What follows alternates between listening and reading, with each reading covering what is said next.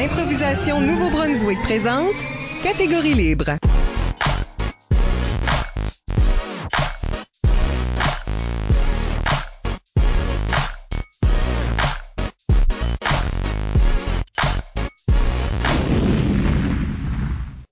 Bienvenue à un autre épisode de Catégorie libre, l'émission qui vise à enregistrer des entretiens avec les improvisateurs et les improvisatrices du Nouveau-Brunswick pour faire un survol de leur carrière et de leur démarche artistique, mais aussi débattre les grandes questions qui entourent le jeu de l'improvisation.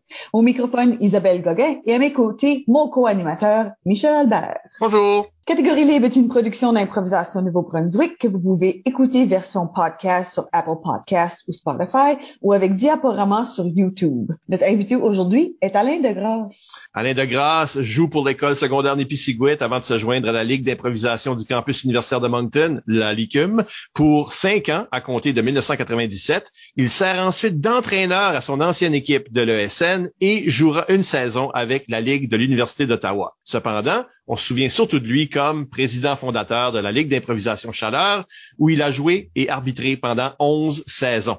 Ajoutons à son CV sept saisons comme arbitre et joueur à la Ligue d'improvisation de Rimouski, trois saisons à la SLIM, la Ligue d'improvisation civile de Matane, et dans le cadre de la Coupe universitaire de Rimouski en 2008, il fera partie de l'équipe de rédaction des règlements standardisés qui seront utilisés pendant les prochains neuf ans. Souvenez-vous-en, ça va revenir.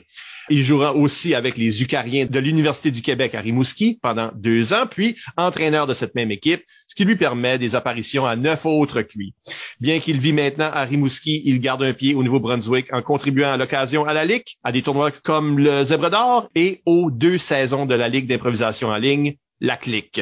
Alain de Grasse, bienvenue à l'émission. Euh, bonjour Michel, bonjour Isabelle. Plaisir d'être là. Merci d'être ici. On parlera avec Alain de sa carrière et sa démarche artistique d'abord et dans la deuxième moitié de l'émission de la standardisation des règlements. Avant d'aller beaucoup plus loin, n'oubliez pas d'utiliser le hashtag ou mot-clic catégorie libre pour réagir à l'émission pendant que vous l'écoutez. Plusieurs d'entre vous ont déjà participé en nous suggérant des questions et nous les utiliserons tout au long de l'émission. Alain de Grasse. Oui. depuis qu'on a commencé à faire des, euh, des, entrevues en distance, on a pensé, ah ben, c'est le bon temps pour pogner Alain vu qu'il ne reste plus dans la province. Mais tes débuts d'impro sont évidemment au Nouveau-Brunswick, dans la région de Bathurst. Est-ce que ça commence au secondaire pour toi ou c'est même avant? Ça a même commencé un peu avant. Euh, c'était euh, en, en huitième année. Il y a un Québécois du nom de Denis Lachapelle qui euh, est devenu stagiaire à notre école pour un an. Il aidait surtout au niveau de, des activités en français et il a introduit l'improvisation à notre école. Je me rappelle vaguement de ces ateliers. je sais que c'était plutôt sous forme de match. J'avais pris goût, mais il n'y avait pas rien pour suivre. Quand il est parti à, la fin de l'année, il n'y a pas personne qui a repris la balle au rebond, donc ça a comme tombé un peu un peu mort. C'est ensuite seulement au second secondaire que je vais tomber euh, dans la marmite euh, un peu par accident quand je vais euh, accompagner des amis qui sont dans l'équipe d'improvisation de l'ESN. À l'époque, était sous la tutelle de Yves Doucet. C'était une pratique après l'école. Euh, j'avais une activité. Je pense qu'on allait souper au McDonald's euh, après la pratique. Puis j'attends dans l'auditorium. Je suis assis. Euh, je fais mes devoirs. Puis là, eux sont sur la scène. C'est pratique pour la Gogoune. L'équipe est déjà choisie et tout. Mais là, Yves essaie de leur faire faire des remakes. Et c'est vraiment, c'est vraiment sans succès. Là. C'est, c'est un peu abominable. Puis là, je le vois un peu perdre patience. Et là, Yves se tourne de bord vers moi puis fait Alain, ta sœur a, déjà fait de l'impro avec moi. Tu, tu peux pas essayer, tu peux pas être pire que autres. Fait que là, je suis comme piqué au vif, j'embarque sur la scène. Et euh, c'est là où j'ai probablement une mémoire qui bifurque de la réalité. Moi, dans mon, dans mon rêve, euh, euh, je bats Yves à, à bas de couture en rimé. Mais ce qui est vrai, en tout cas, d'après moi, c'est que je le fais tellement bien, la rimée, en tout cas, dans les limites d'une impro rimée au secondaire, que Yves fait comme, ben là, on a comme pas le choix. On a besoin de quelqu'un qui fait des rimés à notre tournoi. On peut vraiment s'en taper deux ou trois. Puis je pense qu'à l'époque, il y avait quelqu'un qui avait quitté le navire. il manquait un joueur à l'équipe. C'est comme ça que je suis rentré dans l'équipe d'improvisation en onzième année. Là, Yves nous quitte, c'est Julie Landry qui va reprendre ah. l'équipe. Et c'est là que j'aboutis à la Gougoune dorée de Campbellton, ma seule Gougoune. Je peux dire que la seule chose que j'ai faite, puis je peux pas dire que j'en suis fier, mais c'est l'élément qui m'a mis sur la map un peu, c'est que j'ai crié dans les oreilles à Mike.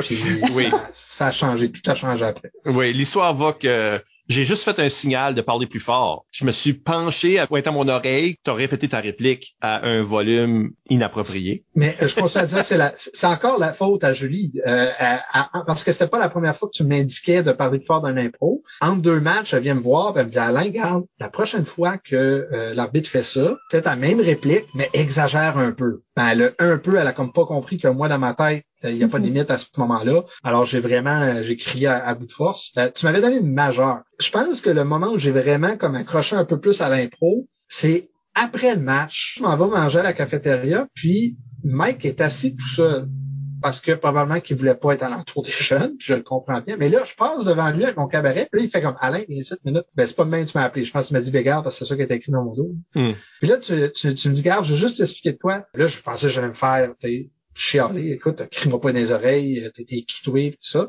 Non, non. Toi, tu me dis, euh, Alain, quand t'as continué l'impro, tu m'as vu faire le geste majeur, t'aurais dû essayer d'en prendre une troisième punition. Comme ça, t'aurais pas puni ton équipe. Tu serais parti avec tes trois points de punition personnelle, puis ça aurait pas affecté le score.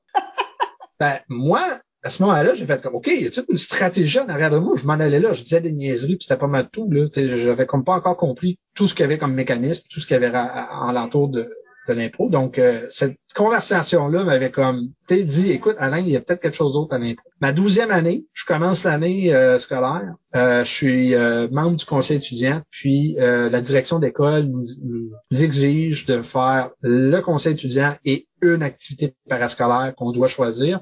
Alors là, j'ai le choix à faire entre statisticien de l'équipe de hockey et l'équipe d'impro, quoique j'aurais pu peut-être essayer l'équipe d'impro, mais même pas être choisi, puis ça aurait pas été une surprise mais je choisis d'aller avec l'équipe de hockey, donc je perds une année euh, complète d'impro euh, comme ça. Tu as continué à travailler avec des équipes de hockey ou euh, à l'université aussi, mais ça t'a pas empêché de te joindre à l'ICUM? Ben, c'est à cause du fait que je t'écris dans les oreilles. C'est aussi simple que ça parce que mon nom était fait, on savait c'était qui Bégal, c'était le gars qui avait écrit les oreilles à, Mike, puis je sors du, de la faculté d'administration, puis John Boucher qui s'en allait au CEPS pour la table d'enregistrement de l'ICUM me voit, me reconnaît tout de suite, il vient me voir, il dit Hey Alain, pas Alain, encore une fois, Bégard, là, je, suis trop au Québec. Là. Quand je suis au Québec, les gens m'appellent Alain, quand je suis au Nouveau-Brunswick, c'est Bégard.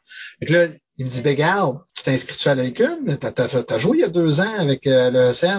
Puis là, moi, dans ma tête, je me dis, regarde, j'ai rien d'autre d'activité de prévu encore. Fait que oui, peut-être me permet de rencontrer des gens. Ça. Fait que c'est comme ça que je suis rentré au CEPS, puis j'ai donné mon nom. Puis on prenait tout le monde à ce temps-là. Là, fait. Et voilà. et c'est clair. Et, et j'y ai pensé à ça, Mike. Depuis que je sais que je fais l'émission, euh, il y a beaucoup de choses qui se sont arrivées dans ces peut-être trois années formatives au début que si c'était pas le fait que euh, on était genre 20 euh, joueurs, mais si ça aurait pas été le cas, je pense pas que je faisais la cote. J'aurais pas vraiment devenu un substitut ou quelqu'un dans l'équipe d'officiel si l'intérêt aurait continué pareil. As-tu quand même des bons souvenirs de, de ces premières années-là? Moi, ce que j'aime beaucoup quand je, je me remémore de la licume, c'est pas nécessairement ce qui se passait dans l'arène avant ou après les matchs. Je vais être honnête, je l'ai trouvé très difficile en tant que joueur à, vivre. Tu le sais toi-même, en fait, après ma deuxième année, j'étais allé te voir, j'avais dit, garde, Mike, c'est peut-être pas pour moi d'être joueur parce que c'était la première fois dans ma vie que je faisais quelque chose que c'était difficile pour moi. Parce que à l'école, j'ai été quand même choyé, là, je, ça allait bien, j'avais pas de difficulté à l'école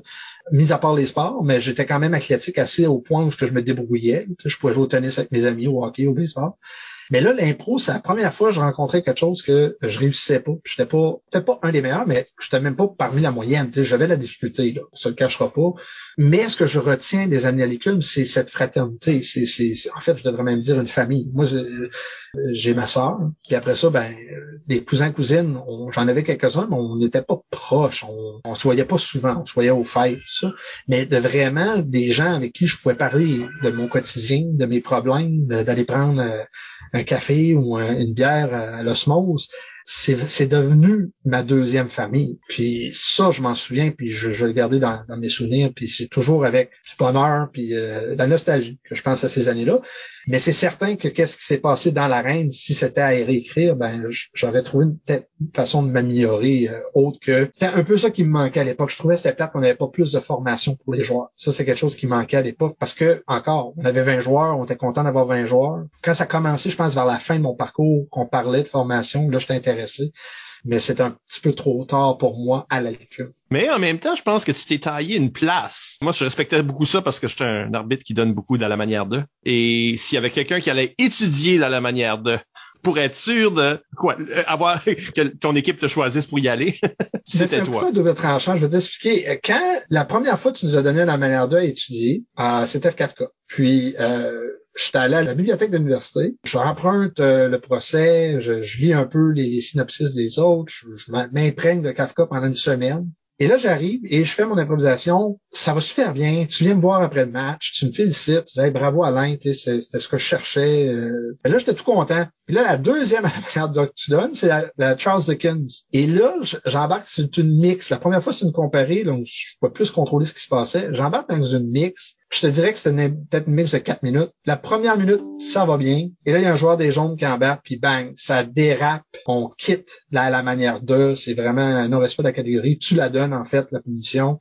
Mais moi, ça, ça m'affecte parce que oui, c'est ça, j'étais rendu au point où j'essayais des choses, j'essayais dans les catégories que l'équipe voulait pas nécessairement s'essayer. Fait c'était les catégories, c'était devenu mon, go-to. C'était comme, OK, euh, bon, on a une chantée, c'est qui qui la veut? Ben, Alain, vas-y. Y a personne qui la prenait, j'en bats. Puis j'ai eu quelques succès à la Licum, des, des, matchs où j'ai été étoilé, puis c'était des beaux souvenirs.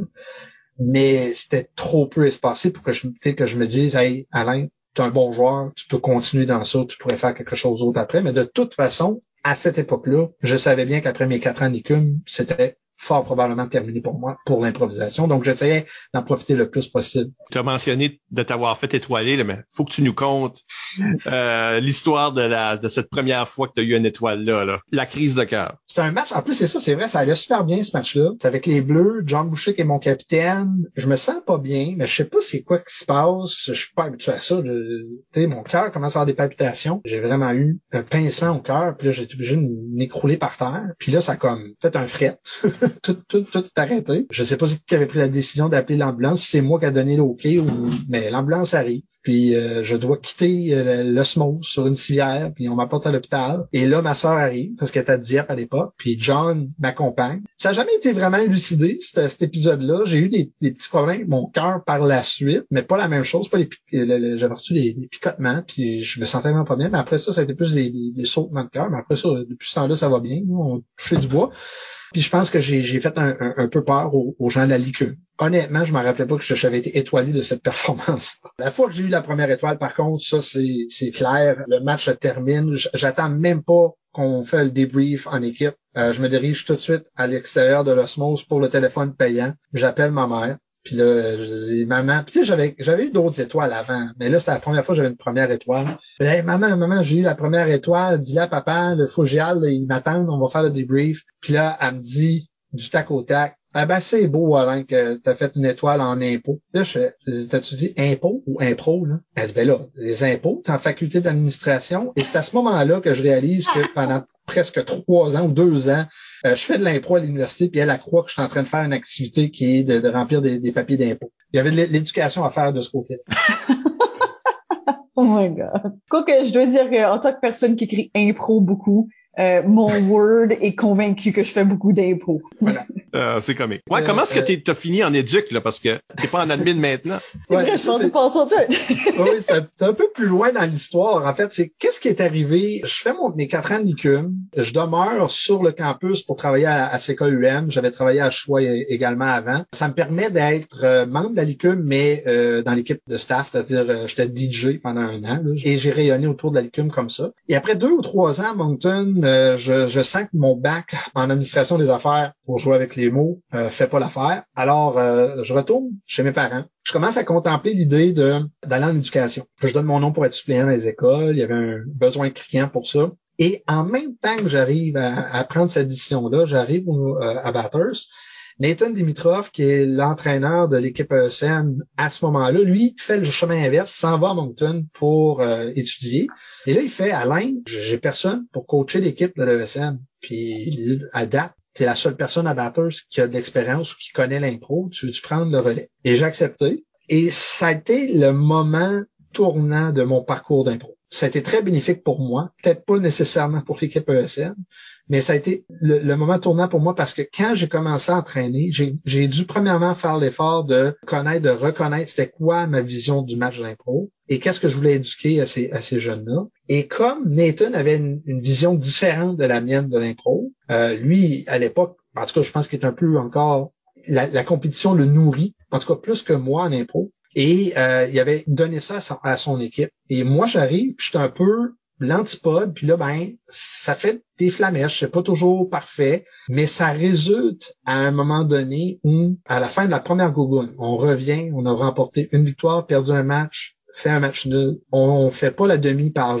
deux points de punition ou un point de punition, quelque chose comme ça. Dans la fourgonnette pour retourner à Batters, je sens la déception de mon équipe qui aspirait aux grands honneurs. Et c'est là que je leur dis, ben, je veux savoir, dites-moi à quel point c'est important pour vous de soulever la gougoune et dites-moi pourquoi. Et là, Jeff Poirier, le capitaine, il me dit, ben, c'est pas tant soulever la coupe qui me fait de la peine en ce moment, c'est que j'aurais aimé jouer la demi-finale ou la finale une de mes forces en tant qu'entraîneur, c'est que j'avais donné beaucoup de mon temps à l'équipe. On pratiquait deux fois par semaine, des sessions de deux heures souvent, beaucoup d'efforts. Mais il disait, on a tout fait ça, puis on arrive là, puis on joue trois matchs, puis c'est fini. Puis notre, année finie, c'était même avant l'arrivée des amicales, ou c'était quasiment en même temps. Il y a un tournoi amical, je pense, l'année suivante. Mais là, je lui ai dit, regardez, si c'est l'idée de jouer d'autres matchs, je peux peut-être organiser d'autres matchs. Et c'est là que j'ai pris le téléphone, que j'ai appelé Eric Lavoie. J'ai dit, hey, serais-tu prêt à venir jouer des matchs? En premier, en premier lieu, c'était un match grand saut ce que je l'organisais. C'était tout. Je voulais faire un aller-retour parce qu'on n'avait pas pu jouer avec grand saut à ce tournoi-là, à la Gogun, parce qu'on était dans deux divisions différentes. Et je, pensais que nos équipes étaient similaires, j'aurais aimé ça voir le résultat. Fait que là, j'avais comme proposé ça à Eric vite vite à Google. Mais là, en revenant à Battle, je commence à dire, ben, si je vais chercher Eric, je pourrais trouver d'autres joueurs. Euh, peut-être qu'on pourrait se monter une petite ligue d'été, quelque chose de bien, bien simple. Et c'est là que l'idée initiale a commencé à germer pour la, la ligue d'improvisation chaleur. Et je pensais que j'avais quelque chose à, pas me faire pardonner, mais je devais quelque chose à mes joueurs parce que j'avais des lacunes en tant qu'entraîneur. J'étais rendu au point où je commençais à pouvoir me détacher de, moi puis dire, hey, t'as fait ça, c'était pas correct, t'aurais dû faire ça comme ça. Mais là, je voulais un peu me faire pardonner. Puis c'est de là que l'idée de la Ligue a commencé parce que je voulais leur donner la chance de, jouer ce qu'ils voulaient en fait. Donc là, euh, j'appelle Eric. Eric accepte presque, ben pas appeler. On, dit tout le temps appeler quand on raconte l'histoire avec Eric, mais c'est un courriel, je l'ai relu euh, il y a pas longtemps. mais euh, j'envoie un courriel. Gabriel Giroux-Gagné et Denis Essam, on les contacte assez rapidement à travers Jolene Morin, parce qu'elle avait gardé des contacts avec eux pendant le tournoi. Puis là, euh, je leur dis, regardez, si on monte une ligue, seriez-vous prêts à, jouer dans la ligue? Puis les deux, tout de suite, oh oui, euh, la seule chose, on est, on n'a pas beaucoup d'argent, tout ça. Puis là, ben, l'idée vient à l'esprit que, OK, faut trouver de l'argent pour payer l'essence si je vais chercher des joueurs à l'extérieur. Et le dernier joueur, gros joueur, est arrivé à la toute fin du processus. J'avais presque toutes mes équipes de, de montée et euh, j'avais deux joueurs, euh, non, un joueur de Dalhousie, un ancien porte-couleur de Dalhousie, Jean-François Pelletier, qui était au collège à Batters. Puis là, je l'avais un peu convaincu de jouer, mais il était comme pas à l'aise, il connaissait pas trop la gang. Puis à un moment donné, dans une de nos conversations téléphoniques, il me dit, t'as-tu pensé demander à Kevin? Il est de retour à, à Dalhousie. Puis j'ai fait, ah ouais, je, pensais que Doyle était encore à Moncton. Fait que là, euh, il me donne son numéro, puis j'appelle, pas, pas capable de rejoindre. Là, je rappelle Jean-François, je dis, t'as-tu d'autres détails? Il dit, ah, il est au salon de qui qui travaille en ce moment à Dalhousie. là, je joue mon, mes pages jaunes, j'appelle au, salon de qui, puis qui répond, c'est Kevin. Puis là, je fais, bon, regarde, Kevin, c'est Alain, vous se connaissez un peu. Je dis, je pars une ligue d'impro à batteur, ça te tenterait-tu? Puis là, ben, au début, il me dit non. Puis là, je dis, ben, regarde, Jean-François, il serait prêt à jouer avec toi. Puis là, ça, ça l'a comme, OK, ouais. Il raccroche. Puis je pense que c'est le lendemain. Il me rappelle, puis il dit, Alain, il dit, Doubs aimerait jouer avec nous autres aussi. Je dis, ben, regarde, parfait. Je dis, faites-vous une équipe euh, un peu d'Alousie, puis on, ajoutera des morceaux avec vous autres. Fait que là, les trois équipes se sont formées. Puis euh, j'ai pris la tâche d'arbitre parce que j'étais la personne en arrière de tout ça, puis je me disais, ben, la meilleure façon de contrôler un peu le spectacle, c'est d'être l'arbitre. J'avais presque pas d'expérience. J'avais fait la formation avec euh, avec Mike. Je, je pense que j'avais fait une régionale pour être lancé sur le tas avec la Ligue. Mais c'est comme ça qu'on a, on a bâti tout ça en, 2004. Ben, c'est peut-être une bonne, un bon temps pour poser la question à José Bazinet, mais qui t'a peut-être joué à, Ottawa, oui, non? Ouais, on a croisé, on, s'est croisé en mix euh, quelques fois. On n'a jamais joué dans la même équipe. Ça s'est arrivé euh, cet hiver euh, avec la clique qu'on a joué dans, dans, la même équipe. Pour la première fois. Parce qu'elle demande, quel rôle préfères-tu incarner? Joueur ou arbitre? Euh, c'est une bonne question. Dans mon premier parcours, je te dirais jusqu'à environ peut-être cinq ou six ans passés, je t'aurais répondu arbitre. J'avais beaucoup de motivation à être arbitre. Les endroits où je suis passé, comme à Rimouski puis à Matane, je sentais que je pouvais apporter quelque chose de différent qui avait jamais été apporté en tant qu'arbitre dans une ligue. Et mes belles années à la ligue, ça a été avec le champ Mais je te dirais que depuis, j'ai beaucoup plus de plaisir à accepter le, rôle de joueur que d'arbitrer. Parce j'ai tellement vu d'impro, j'ai tellement donné de punitions, j'ai tellement souvent donné les mêmes explications. Quand c'est technique, ben il n'y a pas mille façons de dire, regarde, tu as utilisé un, un, accessoire en dehors de la reine. À un moment donné, tu fais le tour. Puis en tant que joueur, je considère encore qu'il y a des choses que je peux améliorer, puis encore des choses que je peux faire que j'ai jamais faites. Donc, je pense que c'est pour ça que maintenant, je préfère être joueur que, que d'être arbitre. Il y a beaucoup de gens du public qui avaient des questions à propos de cette période. Oui, euh, Daniel Bolette demande sur euh, euh, Facebook, c'était quoi le plus gros défi de la Ligue est-ce que c'était vendre l'idée d'avoir des turtlenecks au lieu des chandails? ben, cette idée-là n'a pas passé du tout. Hein. Ça, dès, la première réunion, la, première AGA, on a, on a enlevé les, turtlenecks de, l'équation. euh, non, le plus dur, en fait, ce qu'on devait faire, c'était sur deux plans, euh, la Ligue d'improvisation chaleur. Premièrement, il n'y avait jamais eu d'impro dans la région. Et comme notre mission, c'était de promouvoir l'improvisation, de donner une place à jouer aux joueurs, il fallait que le public apprenne c'était quoi. Donc, il fallait trouver une façon d'amener le public chez nous. Mais en même temps, en parallèle, il fallait s'assurer qu'une fois que le public était assis dans, leur siège euh, à l'auditorium, même s'ils n'avaient pas payé un sou pour venir voir le match, il fallait les captiver, il fallait trouver un moyen euh, de faire en sorte qu'ils reviennent la semaine suivante. Comment créer un happening qui qui revient sur une base hebdomadaire? Et d'en faire la promotion. L'idée, dès le départ, pour moi, était claire. C'était un peu moins clair peut-être pour les gens qui étaient autour de moi, mais c'était de dire, regardez, c'est un spectacle du monde. Dans le nord-est de la province, si j'avais dit c'est un match d'impro, pas certain que les gens seraient déplacés. Les gens se déplaçaient pour des spectacles d'humour. Il y a quand même eu le train de l'humour qui, a eu ses débuts à Batters. Euh, l'humour marchait bien à Batters. Donc, j'ai vendu l'idée comme un spectacle d'humour. Et ensuite, j'ai également dit, c'était un spectacle familial. Là, on incitait des enfants à venir avec leurs parents. Donc, si on réussissait à convaincre l'enfant de venir chez nous voir un match d'impro, ben, papa et maman devaient être pas loin en arrière. On est des jeunes à la place, mais après ça, faut les garder là. c'était ça le, gros défi. Puis, bien sûr, après ça, qu'une fois qu'ils soient là, de d'expliquer le processus. Le meilleur exemple que je peux donner, c'est euh, mon père. Il connaissait pas l'impro du tout. Puis, il a commencé à, voir, venir voir les matchs parce que je les invitais. Puis, ben, à un moment donné, ils ont dit, il faudra aller l'encourager un peu, notre garçon. Là. Donc, euh, il a commencé à venir au match avec ma mère. Mais c'est après les matchs que j'avais des discussions avec lui. Quand j'arrivais à la maison, il disait, explique-moi de quoi. Là, tu as donné une punition de confusion à telle équipe dans une mix, puis l'autre n'ont pas eu. Pourquoi tu n'as pas donné à l'autre? Parce que dans le temps du spectacle, je prends pas la peine de dire pourquoi j'ai pas donné une punition à l'autre équipe. J'ai vu qu'il y avait de l'éducation à se faire. C'est là que à force de parler avec mon père qui voyait des choses que moi je voyais pas dans mon œil de non-spectateur, j'ai commencé à comprendre que mon rôle d'arbitre devait changer un peu et aller un peu plus loin quand je donnais une punition. Même si mes joueurs savaient quand j'expliquais la punition, il fallait que j'explique pour le grand public. C'est difficile ça, balancer genre la, pédagogie pour la foule, mais aussi donner un spectacle qui était comme un petit peu à la hauteur des joueurs, mais que c'était accessible pour le public? Je te dirais que la première saison de la Ligue d'improvisation chaleur, ça a été très difficile parce que, premièrement, j'avais pris des mauvaises décisions en tant qu'organisateur. J'avais euh, j'avais choisi 16 impôts par match. Je comprends pas pourquoi j'ai fait ce raisonnement-là. Oui, c'était 16 impôts la première année. Oui, c'était beaucoup. Mais c'était des, des, des impôts de courte durée. Moi, je voulais pas avoir des longues impôts parce que je me disais, écoute, mes joueurs sont peut-être pas capables de faire des impôts de longue durée. Fait j'avais pris des, des, impôts très courts. Mais ça voulait dire souvent, donc, euh, les joueurs euh, manquaient d'haleine en troisième, puis là, des punitions s'accumulaient un peu. Et je me rappelle avoir une discussion avec Kevin Dole à la fin de la première saison. Il m'a dit, garde, Alain, trop d'impôts. Je dis, OK, je, le prends en note l'année prochaine, on va couper. Ouais, c'est ça. C'était donc donner des punitions, puis de faire le balance, être entertaining, puis être pédagogue. Déjà, j'étais en train de me préparer à devenir enseignant. Puis je pense que c'est une de mes forces en tant qu'enseignant, c'est justement de pouvoir expliquer quelque chose, mais de, sentir que mon public est peut-être en train de décrocher. Fait que là, de ramener ça avec un, peu d'humour, avec une blague, qui fait en sorte que là, le public, mon public soit la classe où les spectateurs vont reprendre goût à qu'est-ce que je suis en train de dire, qui n'est pas toujours évident. J'ai une, une couple de questions à propos de votre méthode. D'une part, spectacle familial. Oui. Comment facile que c'était ça de garder les joueurs au pas? Parce que dans mon expérience,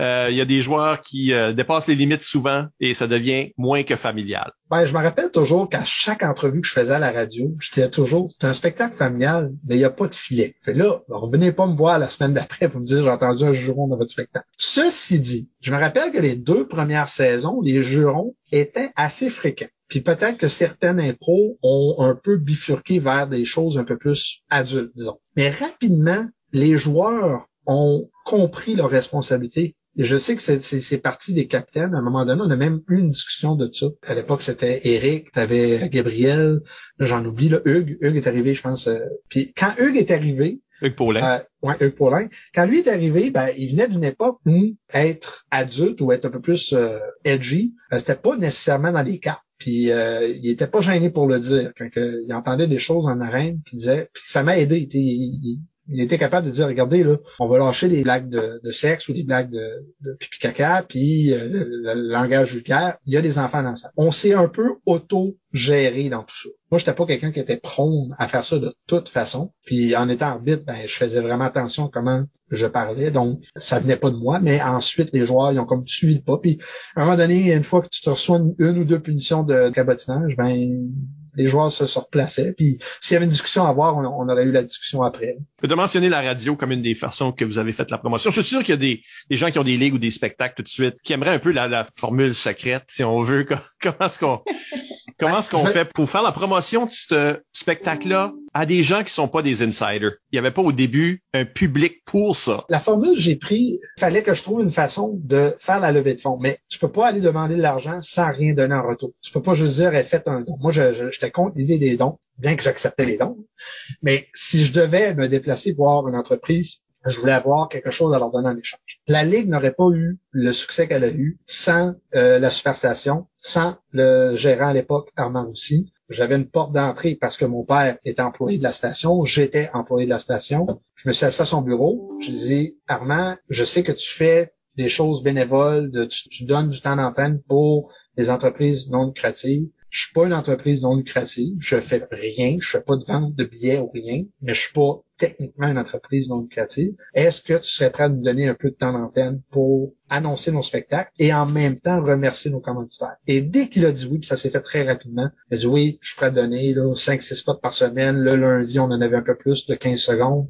Et là, quand j'ai eu cette arme-là, que moi je considère ça comme bon, voilà ma, ma manière de, rentrer dans, dans, les établissements. Je suis allé cogner à la porte de la Saint-Pierre, le Club Richelieu, euh, la Caisse populaire, et là je leur disais, bon, regardez, on a une ligue d'impro, c'est pour les jeunes, c'est un produit familial qu'on offre aux jeunes de la, la, région. On travaille beaucoup sur le respect, on travaille beaucoup sur la, la langue française. On, est en train de faire un spectacle francophone. Tout ça était ce qu'on vendait. Et là, ben, les, entreprises disaient oui, OK, on va donner le montant. Puis on ne demandait pas des gros montants. On était capable d'aller chercher l'argent qu'on avait besoin pour payer les, euh, les déplacements des joueurs qui venaient de l'extérieur. On a eu des commandites pour de la pizza pour justement nourrir les joueurs avant le match, parce que le match était un peu après souper, mais il fallait qu'on nourrisse ces joueurs-là qui s'étaient déplacés.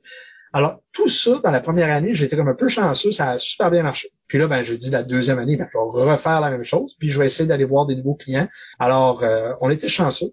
C'est sûr que c'est une radio locale qui est pas prête à faire du don de temps d'antenne, c'est un peu plus compliqué. Mais là, on a pris de l'argent au départ. On s'était dit, on va investir dans les affiches. Fait qu'on a mis des affiches partout la première saison.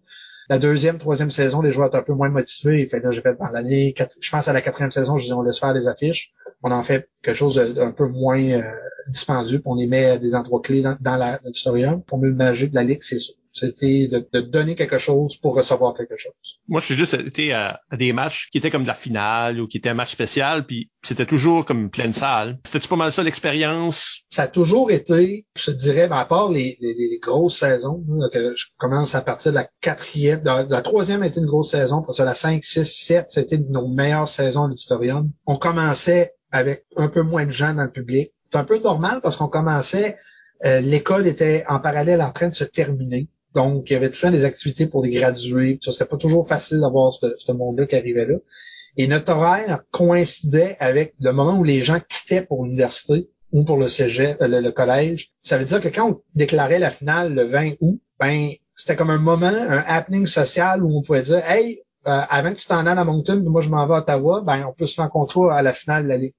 Fait que ça, devenait un happening social, puis les gens qui étaient amis des joueurs ou amis par extension, ben, ils venaient nous voir, fait que ça faisait un plus gros public. Mais en même temps, au courant de l'année, moi en tant qu'arbitre, ma tâche, c'était de créer une histoire pour que le public soit de plus en plus nombreux qui viennent voir le moment où j'allais tomber du piédestal où ce que je m'installais. Moi, je m'étais créé le personnage très hautain, très sûr de lui. Euh, il n'y a pas meilleur que, lui sur la planète. À, travers les saisons, j'ai été capable d'aiguiser mon crayon, de, de, trouver un personnage qui me collait super bien parce que c'était une exagération de, de qui je suis. J'ai été capable de faire l'introspection, de dire, Alain, tu es souvent trop sûr de toi, mais là, vas-y, puis mets le look, augmente ça à 100%. Et à la troisième saison, ben, ça culminait à la coupe de cheveux, qui était un de mes moments que j'ai j'apprécie encore beaucoup, que j'ai défié le public de venir en grand nombre. Euh, c'était 250, je pense, j'avais dit qu'il fallait qu'il y ait dans la salle. Ils sont arrivés à 260 que, puis euh, on m'a coupé les cheveux sur la scène, puis c'était le moment où je, je tombais euh, de haut que, je pensais que j'étais meilleur que tout le monde. C'est, c'est la saison que j'ai le plus aimé faire en tant qu'arbitre parce que j'avais commencé l'année en disant je veux être votre ami. Je comprends pas pourquoi ça fait deux ans que vous me huez. Je veux être votre ami. Fait que moi, je suis en haut ici. Puis là, vous, vous êtes à l'étage un peu plus en bas. Oh, moi, je vais descendre vers vous. Puis vous autres, faites l'effort d'être meilleur puis de, de venir me rejoindre au milieu. Et j'ai été assez sage pour pas tout faire d'un coup. Donc, à chaque semaine, au début du match, je commençais avec quelque chose, avec une, accroche. Et à chaque match, j'avais ma chute. Il y avait un moment donné où un capitaine venait dans une, période de questions et me plantait. Et c'est là la réaction que moi je devais avoir. C'était pas d'être fâché puis de le renvoyer le banc puis fallait que je vive cette défaite-là pour que le public aime le fait que je me fasse ramasser. Et la cinquième saison, ben là, on avait mis le gros paquet. C'est la cinquième. On avait fait un tournoi en début d'été. On avait investi dans nos chandails, dans tout. on avait des nouvelles bandes. Et là, on arrive à la deuxième demi-finale. Puis là, je casse mon personnage à la fin du match pour une des premières fois. Puis là, je dis au public, écoutez, c'est mon dernier match. Je m'en vais à après ça. Euh, ça me ferait plaisir d'avoir le plus de gens possible, plus que 300 personnes. C'est jamais arrivé qu'on ait 300 personnes ici. S'il y aurait plus que 300 personnes, ben, vous feriez le plus beau cadeau. Puis moi, je disais ça en me disant, si on peut avoir encore 250 comme à la troisième saison, on va être bien heureux, puis les joueurs vont être bien heureux. Puis là, ben, on a eu la belle surprise de la finale de la cinquième saison, parce que on, a quasiment rempli l'historium. Euh, ça a été euh, un de mes plus beaux moments en impro euh, de ma carrière, mon parcours. Ça semble répondre la moitié de la question à Jonathan Bob Savoie, euh, ancien membre de la Ligue. C'est quoi tes moments les plus mémorables de la Ligue? Mais il demande aussi ceux que tu aimerais mieux oublier. je pense que euh, je, vais terminer du côté des moments mémorables parce qu'il y a d'autres choses que j'aimerais mentionner. Ben, sur 15 ans, j'imagine. Ben, c'est ça, oui. Mais en fait, c'est drôle parce que pour moi, la Ligue, c'est en deux temps. Il y a jusqu'à le dixième anniversaire. Puis après ça, parce que j'avais un peu laissé les rênes entre la cinquième et la dixième saison. J'étais à Rimouski, j'aidais un peu de loin. J'étais revenu jouer quand même. Mais après la dixième saison, c'est devenu, c'est Mathieu Louis qui a pris le ballon. Il a fait la ligue à son image. Ils étaient à la vite à ce moment-là. Euh, ils ont changé, le style de jeu a changé. J'ai trouvé que, puis en plus, la formation des équipes est un peu différente par le passé. On avait des joueurs, même plus jeunes, qui avaient encore plus d'expérience que mes jeunes à l'époque. Donc, ça faisait une ligue différente. Puis je trouve que la démarcation, la dixième saison, la onzième, c'est là où à mes yeux, puis en plus, c'était plus nécessairement la ligue d'improvisation chaleur que moi j'avais lancé avec, la gang, Jeff, Eric, puis Kevin, puis tout ça. Mais un autre moment que je trouve qui, est important, c'est au courant de la dixième saison, je prévois de, faire un, gros festival d'impro. On organise un gala pour souligner les dix ans encore une fois, je pense qu'à mes joueurs à la Ligue, je fais OK, c'est temps de retirer les chandails. On retire le chandail d'Éric, de Hugues Paulin et de euh, François la, euh, Et je ne vois pas venir du tout. Euh, je suis frappé euh, à l'aveuglette par l'intronisation au terme de renommée. Et ce moment-là, pour moi, c'est un très beau moment parce que surtout, mes parents étaient dans la salle. Puis ça, j'en parle là, puis j'ai un motif. La Ligue m'a permis de me rapprocher de mes parents m'a permis de leur faire découvrir c'était quoi ma passion. Parce que jusqu'à là, bien sûr, j'ai dit tantôt, ma mère pensait que je faisais des impôts. Mon père a été impliqué dans le spectacle. J'ai impliqué ma mère à un, moment donné dans une impôt. Donc ça, c'est des beaux moments que je, garde, que je chéris. Et finalement, bien sûr, le match avec la LNI que j'ai pu arbitrer, puis que le moment où j'arrive à la table de stats pour donner la troisième punition personnelle à Eric Lavoie, il y a personne qui est au courant des manigances que j'avais fait avec Frédéric Barbouchi. Je vais à la table, puis il y a Fred Malek qui est assis maître de cérémonie. On était au début de la troisième période. Euh, non, fin de la deux. Puis je dis euh, bon, donne, euh, donne une confusion, Eric. Fred me regarde. Puis de toutes les années que j'ai connu Fred, il était, il était fâché avec moi par moment. Mais là, c'était un regard de je me lève de ma chaise et je te tue.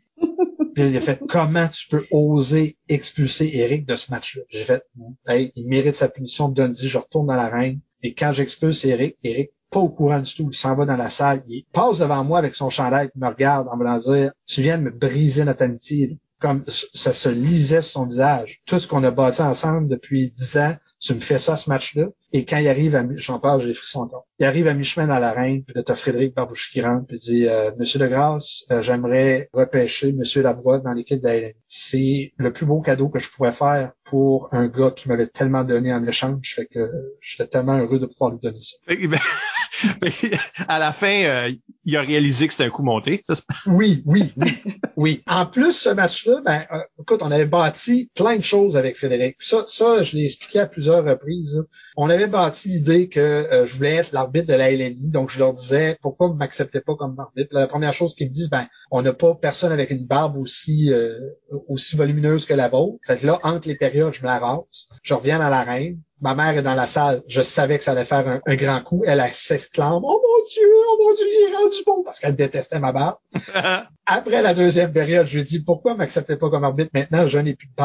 Et il me dit, ben là, la dernière personne qu'on a eu les longs cheveux comme ça, c'était une demoiselle, je me rappelle pas de, quel nom qui avait arbitré. Elle, elle portait bien les longs cheveux, mais pas vous, monsieur l'arbitre. Fait que moi, je cours en entraque, je m'en vais dans ma petite salle secrète, je me rase les cheveux, je reviens sur la scène, et là, ma mère capote dans la salle. Oh mon Dieu, mon Dieu, il est rendu beau. Euh, c'est les yeux d'une mère. Euh, et et là, euh, ben, il y a cette histoire-là avec Eric. Encore une fois, moi, j'aime beaucoup trilogie. Comme un gag à trois mouvements, mais c'était ça. Moi, j'avais fini mon rôle que j'avais à jouer dans tout ça. Et je donne une à la manière de Charlie Kaufman, qui était devenu mon dada, une catégorie que j'utilisais en tournoi, que j'aimais beaucoup, que je disais aux joueurs, regardez, essayez d'aller ailleurs dans le match d'impro. Et à ce moment-là, ben, il y a cette impro que tout culmine, que je demande à ma blonde à l'époque, la mère de Emma, ma fille, en mariage. Puis c'était pas organisé. Ça, c'était vraiment, ça n'était pas organisé. J'avais pas de bac, premièrement. Et deuxièmement, elle m'avait juré, Alain, si tu me fais ça, je te parlerai pas. Ou j'ai tellement risqué à ce moment-là. D'ailleurs, euh, c'est pas pour ça que nos chemins se sont séparés. Cette soirée-là a été superbe. Je me rappelle du niveau de bonheur qu'on avait moi puis Caro, puis que les gens nous parlaient. Puis là, bien sûr, j'ai eu à expliquer cette histoire-là plusieurs fois cette soirée-là. Ah non, c'est organisé, Alain. Il y en a des joueurs d'alcool, je me rappelle, qui me disaient Ah, Alain, c'est pas correct. Kevin Doyle me parlait pas ce soir-là, j'avais fait à croire que c'était Yvan Ponton qui allait arbitrer le match, puis il était en beau fusil après moi. T'es comme non, non, je te parle plus. T'avais manigancé juste trop d'affaires pour que le monde pense que ça aussi, ce n'était pas manigancé. Et voilà. Mm. Et quand j'ai vécu ce moment-là, qu'en plus, c'est une histoire d'une fin de semaine que ça s'était passé, parce que le vendredi, j'accueille l'équipe de la LNI, on va super ensemble. Puis là, Frédéric commence à me poser des questions personnelles. T'es qui? Pourquoi t'organises ça? Puis là, ben, je leur explique. Puis je leur parle un peu de Caro, comment je l'avais rencontré. J'étais parti à Rimouski. Puis là, les joueurs écoutaient. Ben, ils ont tous ramené ces éléments-là dans cette impro-là. Puis quand ça a venu le moment où je rentre dans l'arène, Jean-Philippe Durand vient me chercher, puis il vient me placer dans l'arène. Frédéric Barbouchi me frappe à coups de chaise parce qu'il savait que j'aimais la lutte. Je me mets instinctivement un genou à terre. Puis là, Caro arrive dans, elle est dans le coin de l'arène voyons, c'est comme l'univers est en train de me dire de quoi. Fait que je l'ai proposé, elle a accepté. Puis euh, ben, la vie a eu son cours. On s'est jamais marié, mais euh, c'était un beau moment. Je pense que c'est un de mes plus beaux moments dans, une impro en tant qu'arbitre, en tant que joueur, tout ça confondu. Mais on tourne la page, on fait d'autres choses. Puis là, ben, je suis très chanceux d'avoir rencontré euh, ma belle Annabelle. Ouais, t'es tout un père de plusieurs enfants maintenant. Là. oui, deux enfants, mais je constate que les enfants Annabelle, en tout cas, c'est pas mes enfants, mais je les aime autant que ce seraient mes enfants. Donc, une belle famille de quatre mains. Fait que ça que je, ça que je trouve intéressant, euh, c'est que toi, tu, tu penses beaucoup à le cadre du spectacle, à le, le avant, le pose, les, les genres de euh, gimmick est pas le vrai mot, le gimmick est plus un wrestling version là, mais mais c'est le mot que j'emprunte, Isabelle. Ah oui, ok, parfait. oui et oui, l'impro et la lutte professionnelle sont pour moi, très interreliés. C'est, il y a tellement de choses qui se passent, en plus dans une arène. On, emprunte même des termes de la lutte professionnelle. Et moi, l'arbitre, je suis ce que dans le monde de la lutte, on appelle un heel. Mm. Tu as besoin d'un méchant. Puis après ça, tu as besoin du face, donc les, vedettes, pour qu'ils prennent dessus. La recette est toujours la même. Puis la, recette est vieille. Écoute, la lutte professionnelle existe depuis une centaine d'années et c'est toujours la même recette le méchant rentre au départ et fait quelque chose qui va aller chercher la haine des spectateurs. Et là, le spectateur se range derrière les protagonistes et c'est autour des protagonistes d'arriver et de dire, hey, on va le faire tomber lui. Puis voilà ce qui se passe. Et moi, dans ma tête, ben, c'est pour ça que je rentre sur la, chanson de Ric Flair. J'étais Ric Flair, mais s'il était devenu un arbitre d'impro. C'était comme ça, je le voyais. Moi, je, je, tripais, moi, je rentrais avec ma, ma robe de chambre de, de Ric Flair, rendu un bout hein, au Québec je la portais. mais j'avais plus le rôle de Ric Flair quand j'arrivais en tournoi. Je pouvais pas faire ça. Je pouvais pas être méchant comme ça avec des équipes que je connaissais presque pas au départ. Mais dans une ligue où je pouvais me permettre de faire ça, écoute, à Matane, quand j'arbitrais, c'est un petit bar, j'arrivais à la reine, je me faisais huer. Au départ, il y avait des gens dans ce public-là qui me détestaient pour de vrai, là, qui me oh, disaient, voyons, c'est qui ce gars-là de Rimouski qui débarque chez nous, puis il insulte Matane, il insulte euh, notre culture, tout ça. notre culture. Ouais, ben, culture de Matane. Ouais, c'est ça. ils avaient, ils avaient une, une façon de faire, l'impro, qui était différente. Puis moi, ben, j'attaquais ça en tant qu'arbitre. Mais encore une fois, j'ai réussi à ça, c'est la deuxième saison d'arbitre que j'ai beaucoup aimé faire, que je considère comme ma plus réussie. C'est quand je suis arrivé là pour ma première année. Je me suis autoproclamé le champion de ma table. Rien de mieux qu'un coup de génie de ma part. J'ai fait ça, je pense, au, tiers de la saison. Je me suis acheté une ceinture. Un gars de Rimouski qui se proclame le champion de ma table. Puis ça encore, à ce jour, j'ai du monde qui était soit la slim ou qui sont spectateurs à ma table qui m'en parlent encore. Parce que moi, ah je continue à dire que je suis champion de ma table mais j'ai perdu la ceinture à maintes reprises. Je, je, je, mettais au défi des joueurs de, de m'affronter d'un impôt à un. Le public votait pour lui, il devenait champion de Matane. Mais deux, trois semaines après, je revenais avec ma ceinture. Je disais, non, non, je suis champion de Matane. Ce marché n'était pas sanctionné ou Donc, c'était tout le temps pour aller chercher, puis gratter, puis jusqu'au moment où, à la finale, il y a quelque chose de gros qui arrive. Ah, j'ai, j'ai que du plaisir à faire ça. Là. Écoute, euh, euh, Harry Mouski, grâce à ce personnage-là, puis pas juste Harry Mouski, à quelques endroits, j'ai aidé des joueurs dans leur parcours d'impro simplement parce que je les ai attaqués dans l'arène à coup de pénalité ou à coup de, de, de mention.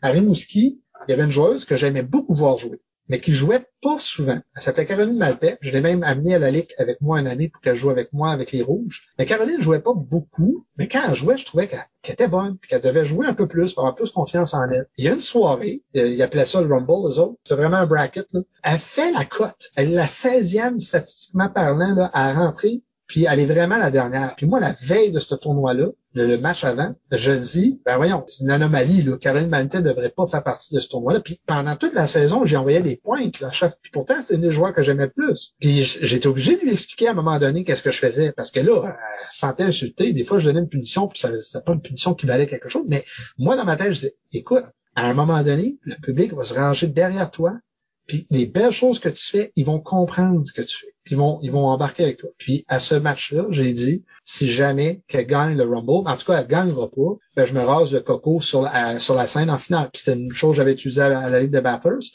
Il y a 15 joueurs dans le Rumble qui étaient un peu pas contents avec moi. Puis il y en a encore qui, m'en ont parlé euh, pas longtemps passé. Ben là, c'est certain qu'elle a voté pour elle. Non, non, non, non, non. Pas ça qui est arrivé. Elle a surpassé les attentes parce qu'elle a commencé à jouer beaucoup plus de confiance. Elle se disait, ben, si je fais ce que je suis pas sûr que je devrais faire, ben là, je sais que le public va vouloir m'aider, il va vouloir réagir pour moi. Et dans tout son parcours, elle avait cinq impôts. Je te dirais qu'il y en a quatre qu'elle méritait la main de gagner. En finale, c'est un 2-3. La deuxième, elle ne méritait pas de la gagner. Puis euh, c'est la seule fois que le public a voté pour elle parce qu'il voulait qu'elle ait une chance d'aller à l'ultime impro euh, pour, pour décider du sort de tout ça.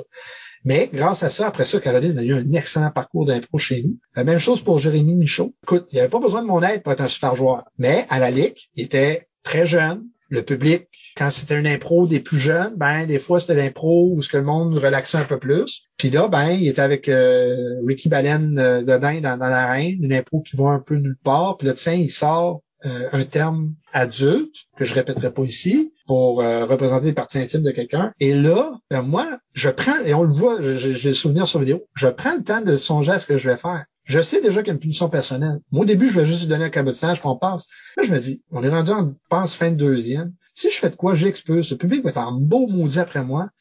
Puis la prochaine fois qu'il va venir jouer, lui, ils vont, ils vont être derrière lui. Puis c'est exactement ce qui s'est passé. Puis malheureusement, par contre, ce que j'ai appris à l'époque, c'est en faisant ça, ben là, j'ai l'autre équipe a perdu cette impro-là. Pourtant, l'autre équipe l'avait mérité, c'était les Verts à l'époque de Rémi Goupy. Puis j'ai été le voir après je me suis excusé. J'ai dit, ouais, j'ai dit, en faisant ça, j'ai comme mis le public, pas contre vous, mais il voulait que lui gagne. Mais j'étais en même temps, il est parti, puis euh, le reste du match, vous avez joué avec plus de joueurs. En tout cas, je pense que Rémi comprenait que, euh, en fin de compte, en bout de ligne, après ça, Jérémy a commencé à jouer avec beaucoup plus de confiance chez lui, puis il est devenu une pièce angulaire de l'équipe des Noirs pendant plusieurs années. C'est pas à cause de ça. C'est avec l'aide de ça. C'est une petite pousse que je donnais. Puis c'est un peu genre mon stamp of approval. Regarde, je t'aime bien, puis j'aimerais ça peut-être aller un peu plus loin. Fait que je vais être mon souffle-douleur pour une fois. Et bien sûr, ça me faisait éviter de toujours utiliser les mêmes comme les souffles-douleurs, dont Éric Lavoie, qui a largement été euh, mon souffle-douleur pendant la Ligue pour que le public se range. C'était mon Hulk Hogan à mon Ric Flair. Donc, c'était lui la la vedette de, de, de, ce ligue-là. Puis j'essaie de faire la même chose avec Gabriel Jougagné ou avec Hugues, puis tout ça, mais celle-là où que ça fonctionnait super bien parce qu'il était tellement sympathique avec le public, c'était Eric. Si je tapais sur Eric, euh, je savais que j'avais une réaction presque euh, instantanée il s'est joué la victime. On a une question, en fait, d'Alexandre Hébert qui frôle un peu le, sujet. Il demande s'il y a un avantage à, pour un joueur d'être sous-estimé. Je pense que la seule chose que, que je considérais, à mon passage à l'ICUM, c'est un peu ça que j'ai expérimenté. J'étais tellement sous-estimé, j'étais tellement comme, bon, talent, tu sais, il est pas drôle. Euh, c'est le genre de, discours que j'entendais des joueurs ou même des fois du même du public qui en parlait devant moi. C'est un peu, euh, c'est démoralisant un peu. Mais quand je réussis à faire de quoi qui était vraiment cool, c'était perçu comme vraiment gros. quand j'ai gagné ma première étoile, c'était un gros, une grosse soirée. C'était vraiment un gros moment. Mais je pense qu'en bout de ligne, une ligue doit faire attention à comment elle, perçoit ses joueurs de soutien ou ses joueurs qui sont peut-être moins expérimentés que les autres. C'est quelque chose que j'ai remarqué qui se fait très bien au Québec. Peut-être qu'à l'époque, je sais pas comment c'est maintenant, mais ça fait longtemps que je suis pas à la Ligue. Je sais qu'à la Ligue, on travaille très fort là-dessus, que tout le monde soit, même s'ils sont pas sur le même pied d'égalité dans le terme d'expérience ou de confiance, qu'on a tous un moment à briller au soleil. Je pense qu'en tant que joueur sous-estimé, oui, tu as un certain avantage parce que quand tu fais de quoi qui est vraiment bien, ben c'est comme excellent. Mais en, bout de ligne, c'est que c'est difficile parce que quand tu fais une intro que moi, d'après moi, est réussi, c'est pas plus grave que ça, on passe, on passe à autre chose. C'est quelque chose que tu retrouves dans des ligues où les gens sont plus jeunes, mais quand même, c'est le maître d'eux autres mêmes. Donc, universitaire, où le monde sont, il y a beaucoup plus de coques, etc. Puis euh, c'est dur de trouver sa place des fois, surtout dans les grosses ligues qu'on avait dans ton époque, clairement. Mais je suis d'accord avec le, le, sentiment. Il y a une dernière question vraiment à propos de la ligue, avant qu'on passe à ta carrière québécoise plus amplement. Ça vient d'Éric Lavoie. Et je sais pas pourquoi il demande ça. Il demande de parler en détail du 24 heures d'impro qui s'est passé à la Ligue. Je ne sais pas de quoi Eric parle, donc on peut clore le sujet. Sais-tu parce que tu sais pas? Non, je sais très bien de quoi il parle, de quoi il pense qui est arrivé. Donc, je vais peut-être répondre ça comme ça. OK. Parce que quand l'événement est arrivé, quelques jours après, j'ai averti ce groupe de personnes-là que cet événement-là n'avait pas eu lieu, que j'en ferais jamais mention de nouveau, puis que j'en parlerai jamais. Ce qu'il pense qui est arrivé, Eric, c'est que euh, Il y a une année, c'est une année où on était devenus très proches, moi, Eric. Il y avait Lénaché qui à l'époque était avec Mathieu et Puis les deux gravitaient autour de l'équipe ESN. Puis l'équipe ESN, c'était Samuel Rioux, David Saint-Pierre, euh, Je pense que c'est l'année après que Jeff puis Jolene sont partis. Là, peut-être que je me trompe, mais en tout cas, il me semble que Jeff puis euh, était pas là. S'il était là, je m'en excuse. Mais euh, il y avait également Dave Doucet. Ben, si Dave était là, d'après moi, Jeff était là. Euh, je, propose de louer le local qui devient la bibite au collège, mais qu'à l'époque, c'était juste un salon étudiant, de, de réserver ce local-là, puis de faire un 24 heures d'impro pour accueillir la nouvelle année jour de l'an. L'idée était que je voulais passer ce moment-là avec des gens que j'aimais bien. Puis à cette époque-là, c'était mon cercle social, c'était ces gens. Moi, le, jour de l'an, ça, ça, avait tout le temps été euh, des déceptions par le passé pour moi parce que mes parents fêtaient pas ça, puis il y avait pas vraiment d'occasion pour moi de célébrer ça. C'était tout le temps un peu décevant. Mais là, je me dis, hey, ça va être le fun. On va faire soirée d'impro, on va être entre amis. Euh, on avait invité quelques joueurs, je pense, de Grand Saut à venir avec Eric. Euh, il y avait des joueurs de Dalhousie qui avaient fait le trajet. Pas des joueurs que je connaissais bien, mais en tout cas qui étaient là, des joueurs du secondaire. La soirée commence assez bien. J'avais fait un horaire, ça roule. Mais on n'a pas de public. Très peu de joueurs qui sont pas en train de jouer donc dans le public. Et là, je pense que Eric croit que dans sa tête, le spectacle vire contre moi, mais comme à 100 000 à l'heure. Je pense que j'ai jamais vécu une période euh, en l'espace de quelques heures où je me suis fait insulter autant. Tu sais, j'ai survécu la licume. Fait que, puis en plus, c'est ça qui m'a fâché à ce moment-là. C'était que c'était les gens de la Ligue, c'était ma gang. Puis ma gang, on faisait on faisait rarement ça de, en dehors de l'arène. Dans l'arène, tout passait, c'était correct. Mais là, c'était un événement social avec une arène. Fait que là, se sont lâchés. Alors, euh, il y a même un moment donné, je pense que Eric s'imagine qu'ils ont tous quitté la reine en même temps, puis ils m'ont laissé tout seul dans la reine, ils ont été se cacher. T'sais, genre de truc d'enfantillage, de maternelle, on va aller se cacher de la maîtresse dans le local à côté. Il y a une photo truquée, je pense, qui passe sur Internet, où on les voit toutes couchées dans, le corridor, là, en train de se cacher de moi. Mais bon, on était supposé faire 24 heures, rendu à 2h30 du matin, j'ai fait, faites ce que vous voulez, moi c'est fini, je range mes affaires, puis je m'en vais me coucher. Puis that's it, Puis là, elle faisait pas très beau, puis j'étais me coucher, puis euh, j'étais pas content. La façon de commencer ma nouvelle année, je l'ai pas aimé. Mais ça, c'est si c'est arrivé. On n'a pas de preuve. Il y a juste la photo truquée que t'as clairement truquée. Puis il y avait une impro aussi, euh, il y avait un gag qui revenait avec un toutou blanc qui devenait ensanglanté par des façons vraiment horribles pendant toute la soirée. Puis à un moment donné, je pense que Eric prend la photo avec ce toutou-là, puis en tout cas, tout ça pour dire que euh, j'avais imaginé cette soirée-là vraiment différente de ce qui s'est passé. Puis j'étais capable d'en prendre, mais là, cette soirée-là, j'en pouvais plus. Là, j'étais, j'étais, à bout. Je, je vais dire, OK, c'est vraiment ça qu'ils pensent de moi, ben, m'en me coucher, puis on réparera les pots cassés demain ou après-demain. Puis là, ben ça, j'aurais dit, regardez, on n'en parlera même pas. On va juste dire que ça n'a jamais arrivé. Et c'est peut-être d'ailleurs une fiction. Et est-ce que c'est ta réponse que, à la question que tu n'as jamais actually répondu, des moments de ligue que tu aurais voulu oublier? C'est ça, ça, ben, ça, c'en est un définitivement. Mais il y a aussi, euh, je te dirais, à chaque fois qu'il y a eu des conflits, il y en a deux qui me viennent à l'esprit. Euh, le premier, c'est euh, à l'époque, je demande à mon autre meilleur ami, mon meilleur ami de Moncton, j'avais mon meilleur ami à Batters qui était Eric. Mon meilleur ami de Moncton, c'était Jonathan Thibodeau. À égalité avec Alexandre Hébert, je vais pas faire de, de, jaloux, là.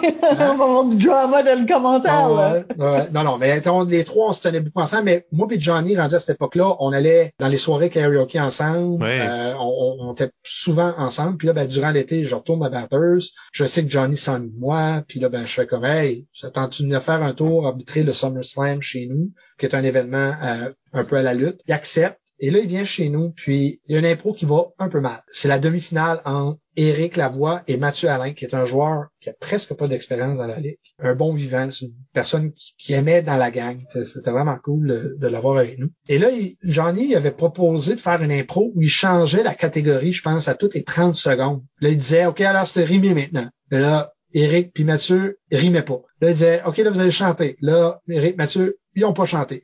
C'était vraiment, c'était rendu un refus de la part d'Éric et de Mathieu parce que les autres, ils essaient de se débrouiller. Éric essaie de, garder Mathieu à flot, puis euh, on, on pensait au spectacle, tout ça. Et là, ben, Johnny fait, je vous expulse les deux. Pas de finale, le champion, c'est l'autre, puis bang, m'en va d'ici il, quitte la scène. À ce moment-ci, si je prends l'histoire de son point de vue, raisonnable, je comprends ce qu'il fait. Sauf que moi, en tant qu'organisateur de la Ligue, sachant que la semaine suivante, il faut ramener ce public-là là, puis le public était pas content de comment ça se terminait cette histoire-là. Il voulait voir Eric en finale. Eric était pas content parce qu'il se dit, ben là, voyons, il n'a pas donné de coup de gazou, en tout cas, c'était quelque chose comme ça. Puis là, il était fâché. Là, j'avais deux meilleurs amis après le spectacle qui étaient pas contents. Puis moi, j'étais pogné entre les deux. Ça s'est soldé en moi disant à Johnny, comme Johnny me disait, on va-tu prendre une bière après, on va regarder la lutte euh, au bar? Je fais comme non. Comme là, tout de suite, je peux pas. Et quand j'ai fait ça, ben, Johnny, ça l'a, ça l'a rendu froid, puis on s'est pas parlé pendant un bon bout de temps à cause de ça. Puis Eric, ben, moi, j'essaie de réparer des choses avec lui, parce que lui, il revenait la semaine d'après, là, jouer, là. Mais moi, je voulais pas qu'il lâche la ligue à cause de qu'est-ce qui s'est passé, là. Fait que moi, c'est ça, je j'étais comme pogné entre l'arbre et Puis j'ai comme pas aimé à avoir à jouer ce rôle-là. Mais finalement, en bout ça s'est tout arrangé. Ça a pris un peu de temps avec Jonathan. Ça m'avait toujours pesé lourd sur la, conscience. Puis je pense que la question de Jonathan, euh, euh, Bob Savoie, ben, il fait référence aussi à l'année 2006. Les Rouges avaient été une équipe très forte pendant tout l'été. Ils avaient gagné leurs trois matchs. Ils arrivent en demi-finale face aux Verts. Les Verts sont menés par les deux frères Foulem et c'était pas un secret que les frères Foulem apportaient leur lot de membres de leur famille qui venaient voir leur match. Il y avait beaucoup de gens qui se déplaçaient pour voir les Verts jouer. Et la demi-finale, le sol de la demi-finale, c'est que les Verts ont fait le de battre les rouges. Et après cette demi-finale-là, j'ai perdu deux joueurs. Bob, ça a été temporaire. Il est revenu par la suite. Je me rappelle, Bob m'avait envoyé un courriel. Il, il avait écrit en, en font rouge pour montrer à quel point il était fâché. Puis là, il dit non, moi, euh, je veux plus rien savoir. Puis il était vraiment fâché. Puis moi, ben, encore une fois, j'essaie de protéger la ligue, mais en même temps, je voulais pas perdre Jonathan parce que Bob était, était rendu une de nos vedettes. ça, ça, me faisait quoi? Puis oui, je comprenais qu'est-ce qu'il venait de vivre. Mais en même temps, moi, mon chapeau d'organisateur président de la Ligue, je me disais, OK, le public veut voir les Verts en finale. Si les Verts vont pas en finale, ce public-là, on l'a plus beaucoup de gens qui seraient pas venus voir la finale. C'est dommage, on a, on a fait beaucoup d'éducation à, rendu là. On essaie de travailler là-dessus. L'autre joueuse que j'ai perdue à cause de ça, c'est Margot Pelletier. J'avais tellement travaillé fort pour que Margot vienne jouer chez nous. Elle, ben, ça l'avait vraiment offusqué. Puis elle m'a juste dit, garde Alain, ben, c'est fini, je, je retournerai pas. Ça me fait de la peine parce que je, moi, Margot, je, je l'ai toujours trouvé sympathique. Euh, J'étais content qu'elle était dans la ligue, mais de, de voir comment elle se sentait après la, demi-finale, c'était hors de mon contrôle d'une certaine façon. Eux, ils disaient, non, c'est ton contrôle, tu aurais dû gérer le match pour que les rouges gagnent. Mais en même temps, tu es l'arbitre, tu peux pas toujours changer le vote, même si le vote est, unanimement vert. Tu sais. ce serait les deux moments que j'oublierais de, de la ligue. Mais en même temps, je dirais que faut pas que je les oublie. Parce que c'est ça qui m'a aidé à devenir la personne que je suis maintenant. Même chose pour, comme on parlait tantôt de la licume. Oui, il y a des moments où j'ai trouvé ça très difficile, mais ça m'a permis de prendre du recul sur moi puis de voir, regarde, Alain, t'as fait des mauvaises choses, t'as as pris des mauvaises décisions. Comment tu vas faire à l'avenir pour éviter ça? Fait que j'ai ce bagage d'expérience que j'ai pu apporter avec moi puis qui qui m'a permis de devenir l'improvisateur puis la personne que je suis aujourd'hui. Tu sais, éventuellement, tu t'établis au Québec beaucoup plus. Oui. L'université de Rimouski, les Eucariens, ça c'est l'équipe, c'est l'université, c'est ça? Oui. Euh, en plus de comme la ligue locale. Ce qui nous intéresse peut-être beaucoup, c'est tout l'élément que tu fais des années universitaires là-bas aussi, assez pour participer à des QI en tant que joueur. Et les choses que quand dans ta jeune carrière, tu n'aurais jamais pu accéder à l'équipe étoile de l'Université de Moncton. Oui. Euh, là, tout d'un coup, ça devient possible dans ton vieil âge, là. oui. Moi, quand je suis arrivé à Rimouski, premièrement, j'avais mis une croix sur la QI. Euh, j'avais assisté à des QI en tant que spectateur. Je savais que c'était comme inatteignable pour moi. J'avais été, euh, pendant mon année à Ottawa, j'avais presque fait l'équipe étoile. J'étais capitaine d'une des quatre équipes. Ça allait super bien mon année.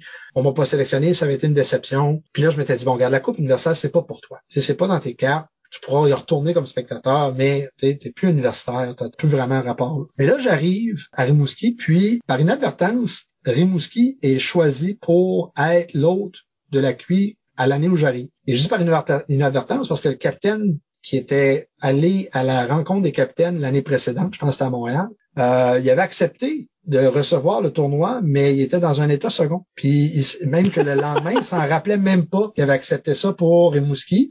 Puis lui, c'était sa dernière année universitaire, fait qu'il s'en était. Et là, ben, euh, l'université se fait appeler genre au mois d'octobre ou novembre, puis ils disent Hey, euh, bon, euh, comment va l'organisation? Puis là, ben, l'université fait Oh, minute, on était comme pas trop au courant. Fait là, ils vont chercher la, la puis ils vont chercher les joueurs qui font les deux, qui ont pied dans les deux, dans les deux cercles. Et là, ben, on commence à chercher des arbitres, puis tout ça, puis on m'approche. Pour être arbitre la cuisse, je suis comme wow, comme c'est un cadeau du ciel. J'avais très hâte de participer à, une cuisse. Et là, en plus, on me dit, Alain, euh, là, tout de suite, les deux autres arbitres, ils n'ont peut-être pas le cœur à faire ça, mais on aimerait que quelqu'un écrit les règlements du tournoi. Tu serais-tu capable de faire ça? J'ai fait oui. Donnez-moi ça, je veux faire ça. Puis moi, tout de suite, la graine était germée. C'est l'année où on va convaincre les autres organisations qu'il faut un document qui suit la, la Parce que c'est une, discussion qu'on avait déjà eue par le passé. Je trouvais que c'était comme un bon moment. On était l'équipe organisatrice, je dis, gars, au moins j'aurais essayé. Puis on ira beaucoup plus en détail là-dedans dans la deuxième partie de l'émission pour sûr, oui. Alors donc, je joue euh, euh, euh, ensuite, l'année suivante, ben là, l'équipe des Eucariens, il leur manque quelques joueurs. Puis moi, en même temps, à l'école, on me propose, tu devrais peut-être aller chercher tel tel crédit j'avais besoin, en fait, de trois crédits pour Histoire du Québec, pour que je puisse avoir mon, permis permanent. là, je fais comme, OK, je vais, prendre un cours à l'université. Et là, quand j'annonce ça à, Philippe Dick, qui était l'entraîneur des Eucariens, il me dit, ben Alain, t'es universitaire, donc tu pourrais jouer avec les, les Eucariens. Je fais, OK, on va y aller. On était à Montréal. Ça a été une expérience extraordinaire. On s'est ramassé avec un horaire très lourd. Quatre matchs dans une journée. On jouait la lui. On jouait Lucam on jouait Ottawa, si je me trompe pas, et un quatrième match en tant qu'équipe fantôme, mais avec la Licume. Donc, quatre équipes que je considère comme les quatre grosses équipes de l'époque. Puis nous, Rimouski, ben, c'était rarement une équipe qui faisait euh, grosse performance au QI parce qu'il n'y avait pas nécessairement de suivi. D'année en année, ça changeait souvent les équipes. Puis là, on se ramasse quand même avec un bon petit club. Il y avait Louis Gagnon, Steven Hippodran, il y avait Philippe Saint-Onge, d'ailleurs, euh, dans cette équipe-là, euh, Geneviève Lavoie et moi-même. On fait un parcours, mais sans faute.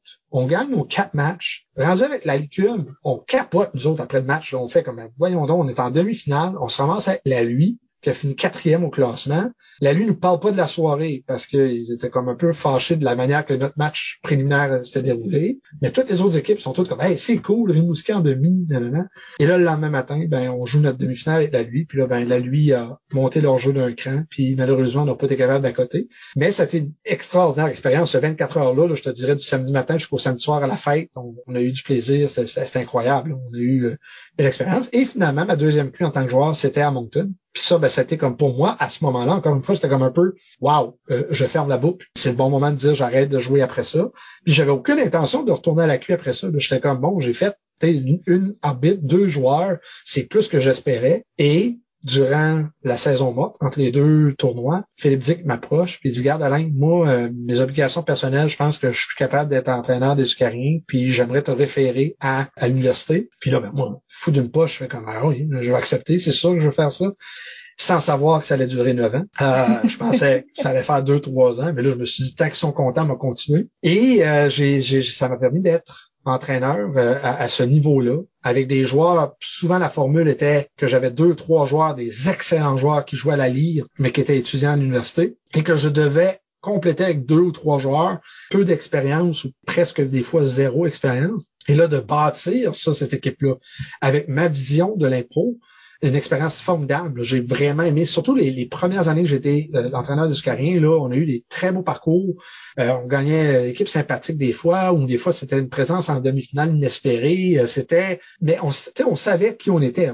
On, savait qu'on arrivait là, puis de soulever la cuisse, c'était un rêve, mais c'était pas plus que ça. Fait qu'on n'avait pas cette pression-là que peut-être d'autres universités euh, amenaient avec eux à ces tournois-là. Donc, on pouvait aller, jouer, compétitionner, revenir, puis après ça, faire OK, on se fait du fun à ce moment. Mon parcours au QI, ça a été un cadeau du ciel. Je, je, je, je suis très, très content de ma relation que j'ai eue avec ce tournoi-là puis cette organisation. Parce qu'on t'a même vu comme entraîneur ici, parce que la, QI a eu la chance de revenir à Moncton, et là, tu étais entraîneur d'une équipe. Et encore une fois, je me dis, hey, ça serait un beau temps de clôturer ça, tu sais, puis, euh, tu euh, non, non, l'année d'après, à loin, veux-tu être encore le coach? Ben oui, OK, on va y aller. Puis en plus, cette année-là, à Moncton, quand j'étais entraîneur, c'est là où comme mon noyau de joueurs quittait euh, Marc-Antoine Lévesque, Kevin Bourgault, euh, Gabriel Harvey, des joueurs que j'avais coachés deux, trois ans, puis qui avaient été super tous les tournois, puis là, ben, c'était un peu, on tournait la page, puis le chaîne de d'autres qui sont arrivés, puis on, ils ont pris leur place, puis je me suis dit, OK, on continue, on garde la boule rouler, puis on voit ce que ça donne, ça. Puis ça m'a apporté euh, la chance de, rencontrer d'autres improvisateurs qui, eux,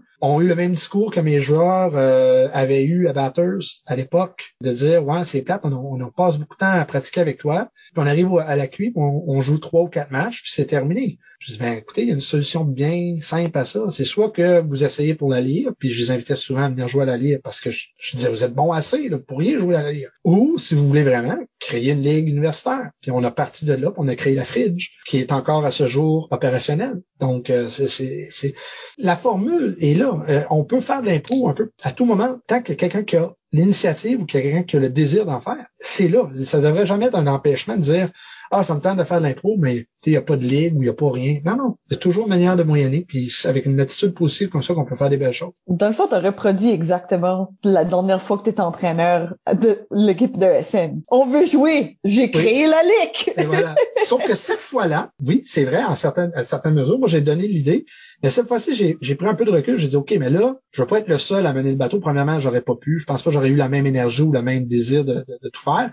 Mais j'aurais dit, regardez, si vous êtes intéressé, prenez la balle, montez un comité, puis moi, je vais vous donner mon expertise. C'est tout ce que je peux donner. Je peux vous donner beaucoup d'informations. OK, vous allez avoir besoin de banque, vous allez avoir besoin de chandail, vous allez avoir besoin de financement, vous allez avoir besoin de ci, ça. Et là, eux, ben, ils ont pris la balle au rebond, puis ils ont organisé. C'est pour ça que la Fridge, je, je, le mets pas sur le même pied d'égalité que la Ligue pour moi. La Fridge, c'était leur ligue. Puis moi, ben, j'ai dit, regardez, vous avez besoin d'un arbitre pour commencer, moi le faire. Puis après ça, quand ça volera de ses propres ailes, ça sera quelqu'un d'autre. Tu veux créer un investissement? Tu sais, que les autres sont investis oui. Ça peut rester aller parce que ça leur appartient. C'est peut-être un bon moment de poser la question à Jonathan Thibodeau. Quelle province te trouve le plus drôle? ah! Ah, c'est méchant, ça. Non, non. Je comprends le, le, sentiment à Johnny. Je te dirais que si on arrête mon parcours puis que je retourne pas à la Ligue jouer, c'est clair que c'est le Québec. C'est clair que Québec, pour une raison ou une autre, j'ai beaucoup plus de succès en tant que joueur. Mais ça revient à dire à l'idée de joueurs sous-estimés ou des joueurs à qui on a des attentes. Je suis arrivé ici, ou même à Ottawa, la, première année que j'ai joué, ben, la, seule année que j'ai joué à Ottawa, il n'y avait pas de, de barre euh, de performance qu'on s'attendait que je donne. J'étais méconnu. Donc, je pouvais faire des choses. J'étais confiant que je me disais, OK, là, je connais assez la game. J'ai tellement dit à mes joueurs de scène quoi faire, pas faire dans l'arène. Ils m'ont répété ce que je leur disais, mais moi, je vais le faire, je vais l'appliquer. Et c'est là que j'ai commencé à développer une confiance, mais aussi en jouant de cette façon-là, le public sentait que j'étais confiant. Donc, eux autres disaient, oh, il sait ce qu'il fait, on lui faire confiance. Et ce, ce genre de cycle-là a continué jusqu'au point où j'étais un des joueurs que euh, le public pouvait voter en, plus grande euh, proportion qu'un autre joueur. Mais ça, c'était parce que j'étais méconnu. Puis là, quand je suis revenu à la Ligue, ben là, c'est une autre bébite parce que on avait des joueurs qui avaient très peu d'expérience. Moi, j'avais beaucoup d'expérience. Donc, quand j'ai embarqué dans une mix, puis je voyais que l'autre joueur était un joueur du secondaire, ben là, je me dis, OK, là, je mets la pédale douce, moi l'aider, mais en même temps, je me soucie d'un spectacle. Alors, quand je pouvais puncher, puis ça me permettait d'être un peu plus rapide que l'autre joueur, ben, ça paraissait comme si j'étais un peu meilleur. Fait que c'est c'est drôle de question à poser, savoir qui, qui me trouvait le plus drôle. Parce que si je te disais la licume, c'est sûr eux autres me trouvaient pas drôle. Mais à part de tout ça, toutes mes autres ligues où ce que je suis allé par la suite, je considère qu'ils m'ont trouvé drôle. En tout cas, qu'ils trouvaient les choses que je proposais drôles, bonnes. Puis c'est devenu un peu euh, un cercle vicieux ou un, cercle bénéfique pour moi. La question est peut-être pas fair parce que c'est comme un mané, tu piques comme joueur, tu sais, c'est Oui, c'est ça. Là, c'est un peu comme demander comme est-ce que le mot quand je jouais à Mathieu Martel, j'étais-tu plus drôle ou maintenant que j'ai maintenant 20 quelques années de plus là, tu sais? Je pense que l'idée en arrière de la question, c'est que Johnny euh, voulait euh, voulait juste rappeler le fait qu'à un moment donné, on me considérait pas drôle. Ben, c'est fait, bravo Johnny, on, tout le monde s'en rappelle à ça, que c'est pas drôle. Mais non, on peut-tu tourner la page? Tu sais, c'est à un moment donné, je, je, je, je pense que les quatre années d'Alicum, puis après ça, mes 20 quelques années que j'ai faites, je pense que les 16 quelques années pourraient pas prendre précédence à un moment donné. Mais tu sais, je, peux dire, je peux parler de mon expérience aux Zèbres d'Or. J'appréhendais tellement ce tournoi-là, puis même la cuit que je en tant que joueur j'avais des presque des attaques d'anxiété euh, avant d'arriver au tournoi parce que je me disais, c'est des gens que j'ai, il y a quelques personnes dans le public que j'ai été à l'alcume avec, puis que eux autres vont se rappeler de moi comme j'étais à l'alcume, puis même si je fais des bonnes choses, ils, verront pas, ils vont juste voir Bégard dans la reine. La première partie que je suis arrivé, ben, j'ai vu Bass qui était l'arbitre, j'ai vu Mike qui était au parage, puis après ça, je regardais pour d'autres visages. Je reconnaissais personne qui était de mon époque de ces quatre années-là à l'école. Je m'étais fait comme peut-être une fausse présentation de qu'est-ce que ça allait être. J'ai, fait OK, je peux être moi-même comme que je suis rendu maintenant, puis je, joue avec la même confiance que, que, que je jouais à l'époque. Mais il y a eu une certaine époque quand je faisais des matchs étoiles dans des tournois de secondaire, puis j'étais assis, puis je regardais tous les, joueurs autour de moi, je faisais non, qu'est-ce que tu fais là? Tu es juste là parce que tu es coach de scène, tu n'iras pas jouer une mix avec euh, avec Samuel Chesson ou avec Bass ou avec John, tu t'as pas ta place là. Tu supposé donner un show, puis je me disais, ben, la seule manière que je peux faire un show, c'est d'être bégarde. Fait je rentrais, puis je me laissais être le souffle-douleur d'une impro ou que quelque chose arrivait. Ou encore, quand je suis allé jouer au match des anciens, je me rappelle qu'un certain arbitre donne une punition parce, juste parce que je te dégarde. Tu sais, c'est comme, à un moment donné, je, je, comprends que j'ai un rôle à jouer avec un personnage que j'ai que j'avais à l'époque. Mais quand je suis arrivé aux Zèbres d'Or, ah, là, par contre, j'étais tellement à l'aise. J'étais avec une équipe, il y avait certains joueurs avec moins d'expérience, donc j'ai été obligé de prendre un peu plus de place. Puis en prenant cette place-là, ben, j'ai joué avec confiance, avec aise. Puis j'ai oublié rapidement que j'étais au Nouveau-Brunswick. Je jouais comme si j'étais au Québec. Puis j'ai eu des résultats qui rivalisaient même ceux de Michael Albert jusqu'au dernier match. Au nombre d'étoiles. Tu me, tu me devançais au dernier match. Euh, ah, ben, c'est parce que moi, je partageais mes étoiles avec mon excellente équipe. Marty Legère, Mathieu Lewis, non, non, Nathalie Gauguin. T'as gagné trois premières Quel beau groupe de toute la liste. J'ai nommé tout le monde sauf Isabelle. Ouais, non, euh, je me, non, je me souviens pas de ces choses-là. C'est vraiment pas. Oui, non, t'as raison. On n'a pas tous gagné des premières. Moi, j'ai gagné une première, une deuxième, une troisième. au fur que la fête de semaine avançait, plus que le monde était tanné de me voir. C'était comme première, deuxième, troisième, puis la demi. Oh my God, comme, qu'est-ce que tu fais là? on veut voir les autres joueurs. Je trouve ça vraiment intéressant quand que j'entends du monde retenir les étoiles qui ont gagné dans les matchs spécifiques.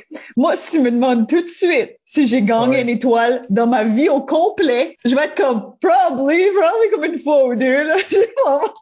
Moi, j'ai gagné 52 premières étoiles, 48 euh, deuxièmes, puis euh, attends, je compte celle-là, non, je compterai pas celle-là, donc 71 euh, troisième étoile. Ça, là, c'est le statisticien de hockey, là. Ouais, c'est c'est les chiffres qui sont importants. Puis ça, ben, à un moment donné, pour la Ligue, pendant les dix premières saisons, je sais que Mathieu l'a continué après, mais tu sais, je gardais tout. Je gardais toutes les statistiques sur un dossier, puis tu sais, j'ai longtemps regardé les statistiques. La seule raison que les étoiles, pour une certaine façon, je considère ça comme je regarde mon équipe, je sais c'est quoi mon rôle que j'ai à jouer. À la fin du match, si j'ai une étoile, ben bravo, tu as fait ce que tu avais à faire. Si je gagne pas l'étoile, ben c'est parce que j'ai peut-être pas eu le match que je pensais que j'aurais dû avoir. Fait c'est une sorte de barème. Mais quand tu arrives dans un match où, que, par exemple, tu as plein de joueurs d'expérience autour de toi, ben là, à ce moment-là, moi, j'oublie ça. Moi, je fais ce que j'ai à faire de titre. Ben, tu à un moment donné, si, si à la fin d'un match, tu gagnes la, troisième étoile, ben, t'es pas plus grave que ça. Première étoile, même chose. Je bats, je fais mon salut, puis j'oublie après. Mais pour ce tournoi-là, je m'en rappelais parce que c'était important pour moi de revenir à Moncton puis de jouer devant vous autres puis t'étais de dire, Bégal qui avait là, il y a euh, à l'équipe, ben, il, est passé à autre chose. Je trouvais que souvent, c'était beau de, parler de, mon passage à Québec, puis le, succès que j'ai eu là. Mais de revenir après ça à la Ligue ou à la Il y avait une certaine partie de moi, petite fierté dans, dans, mon cœur qui me dit, ben, regarde, ces choses-là que j'ai réussi à faire, là, c'est à cause de la c'est à cause des, années formatives que j'ai eues avec lui, aussi à cause de la Ligue. c'est pour ça que tout ça, je, tiens ça avec, peut-être pas d'importance, mais euh, avec, euh, euh, je dirais peut-être plutôt avec une tendresse. Toi, tu es un de ces joueurs-là qui, quand on s'est donné pendant la pandémie à partir une ligue, faire des matchs en ligne, dans un nouveau format, qui est bien moulé à ça. On te voit tout de suite, tu es dans ton genre de simili-théâtre, avec le drap en arrière. mais tu avais comme un setup que pas beaucoup de joueurs avaient. Ben moi, euh, premièrement, pour les draps, ça c'est euh, ma blonde Annabelle que je veux remercier. Là, c'est, c'est elle qui a confectionné tout ça. En tout cas, elle a, elle a eu l'idée. Moi, ce que j'ai aimé de la clique, c'est que c'était un peu le mariage de, de qu'est-ce que j'ai vécu au Québec, qu'est-ce que j'ai rarement vécu au Nouveau-Brunswick. C'était qu'au Québec, c'est éclaté. Le match d'impro, là, il n'y a pas beaucoup de limites, même s'il y a des règlements, tout ça. Souvent, les joueurs vont, chercher à aller en, dehors de tout ça. Fait que la clique, c'était un peu le moment où, OK, je peux prendre ce que j'ai vu, puis qu'est-ce que j'ai expérimenté, puis qu'est-ce que j'ai essayé. Puis là, je peux le faire avec des joueurs qui peut-être ont un peu moins d'expérience avec cette notion-là de dire, hey, on peut aller ailleurs. Puis en plus, je trouvais que la clé, qu'est-ce qui est vraiment intéressant avec ça, c'est que tout le monde partait au même pied d'égalité. Là. Hmm. Que tu quelqu'un qui avait 20 euh, ans d'expérience, quelqu'un qui en avait 5 ou 6, que tu avais un joueur qui se tape des premières étoiles tout le temps, un autre qui est un constructeur. Euh, le gars constructeur peut facilement devenir un joueur vedette de la, clé si on utilise ces termes-là. J'utilise ça euh, juste pour préciser l'idée, mais je crois pas qu'il y ait des joueurs vedettes, mais des joueurs qui sont peut-être plus à l'aise avec ce médium-là, avec ce euh, avec cette façon-là de faire un match d'impro. Et moi, ben j'étais toujours curieux avec le match d'impro en ligne parce que j'avais vécu quelque chose au Québec quelques semaines avant ou quelques mois avant, j'avais vu un match, j'avais pas participé. Puis j'avais fait comme eh, pas sûr que ça me tenterait de faire de quoi de même. Puis là, ben la clique, j'ai eu la chance de voir un match avant de participer. J'ai fait OK, minute là, on part d'un canevas, on part de quelque chose qui que je connais bien. Il y a quand même une grosse empreinte du match gravélien là-dedans, mais on éclate, on va ailleurs, on, se permet de faire des choses qui nécessairement on ferait pas dans un arène d'impro. Puis on peut utiliser des accessoires tout le temps, on peut faire des marionnettes, on peut faire des voix, on peut utiliser l'ordinateur, on peut utiliser, tu sais, c'est fou. Puis je pense que il y a encore beaucoup de choses qu'on peut faire le match de la euh, je pense qu'il y a encore beaucoup de choses qu'on n'a pas vues, même si que des fois, il y a peut-être des choses qui reviennent. Il y a encore bien des choses qu'on n'a pas expérimentées avec la clé. Mais moi, j'ai encore des idées que je fais qu'un jour, si je peux faire ça dans l'impro de la clé, j'aimerais bien ça parce que je veux voir si ça va fonctionner. Si ça fonctionne, ben good. On a participé à l'invention de ce, ce, ce match-là. Puis toi, tu es dans un terrain de jeu, apparemment.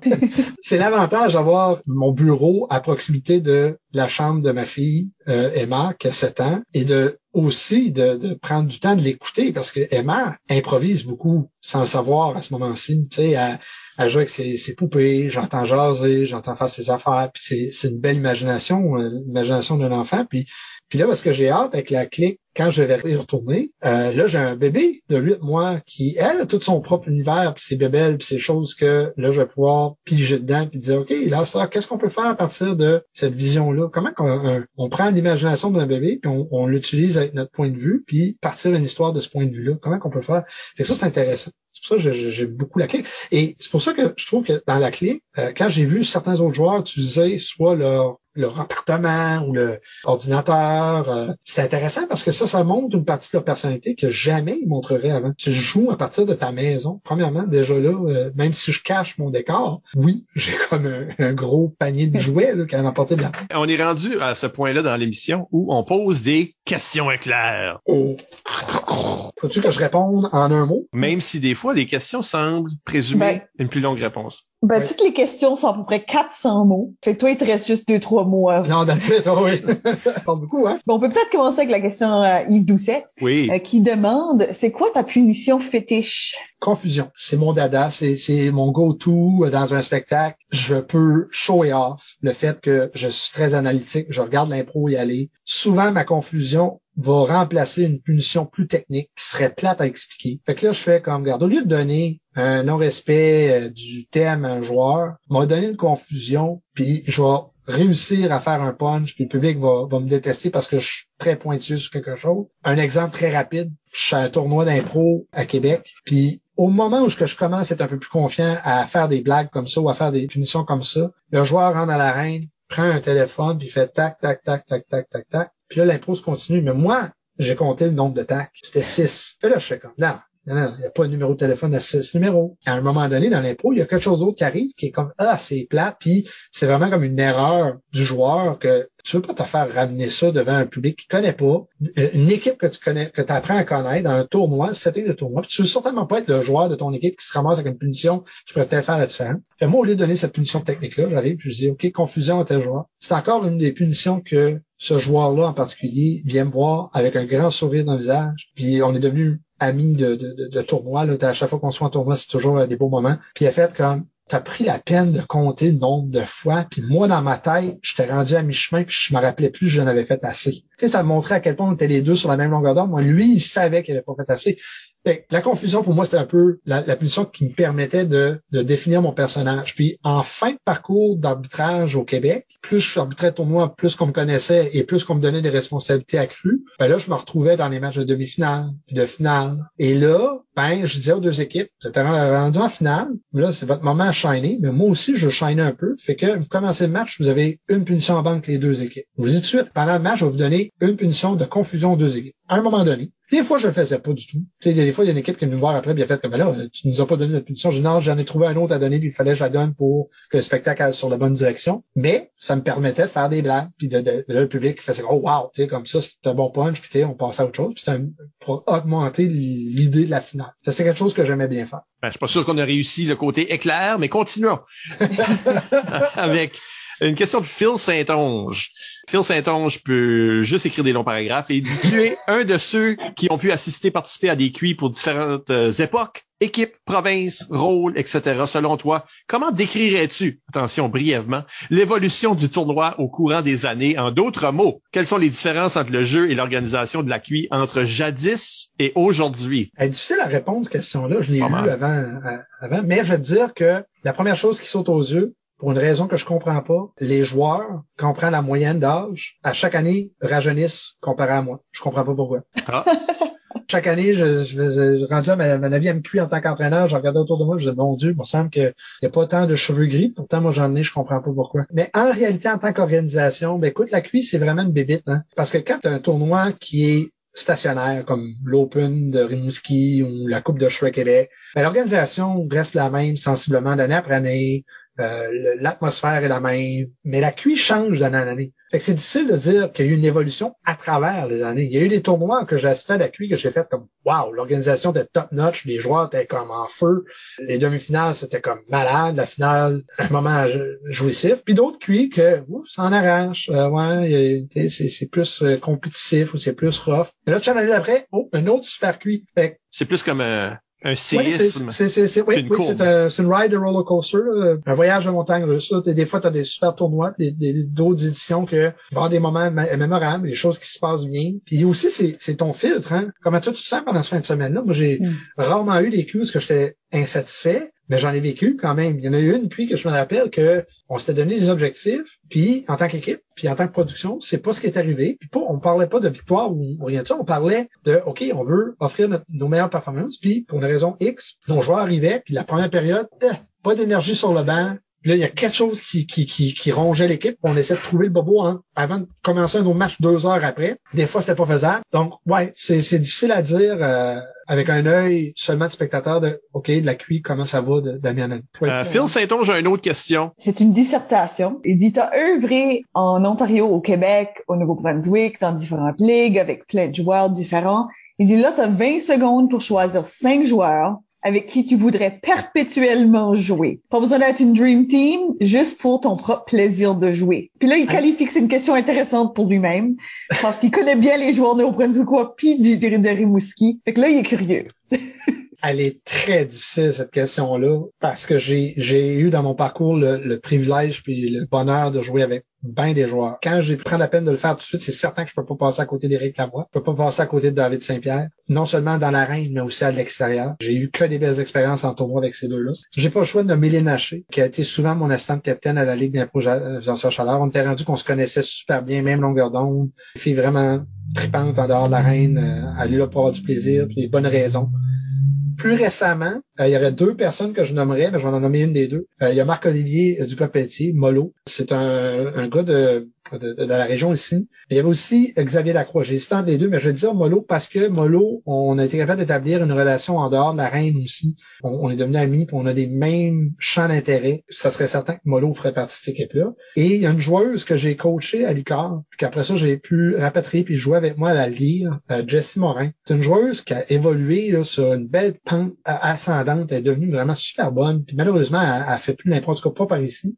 Mais je vais devoir dire aussi Philippe Saint-Onge, mais là, je le placerai comme substitut. Mais, mais pour avoir posé la question. Ouais, c'est ça, pour m'avoir mis dans ce, ce dilemme-là, parce que je trouve que c'est difficile, puis je veux pas faire de peine avec personne, tu sais, j'ai, j'ai eu la chance de jouer avec bien du monde qui était, qui était très bien, puis si je pouvais, je dirais l'équipe des Verts de la Ligue, la dernière équipe où j'étais capitaine, cette équipe-là, mais je connaissais pas tout le monde, je connais pas encore super bien, mais pour une raison ou une autre, notre saison de, de quatre matchs ou cinq matchs, on était en finale, de cinq matchs, on était sur la même longueur d'onde, ça, ça allait super bien. Je J'ai jamais compris ce qui est arrivé là. C'était vraiment comme euh, une anomalie. On a eu cinq matchs qui, qui ont super bien coulé. ça pourrait être ça, cette équipe-là, mais là, là-dessus, je perdrais des autres noms que j'ai nommés avant.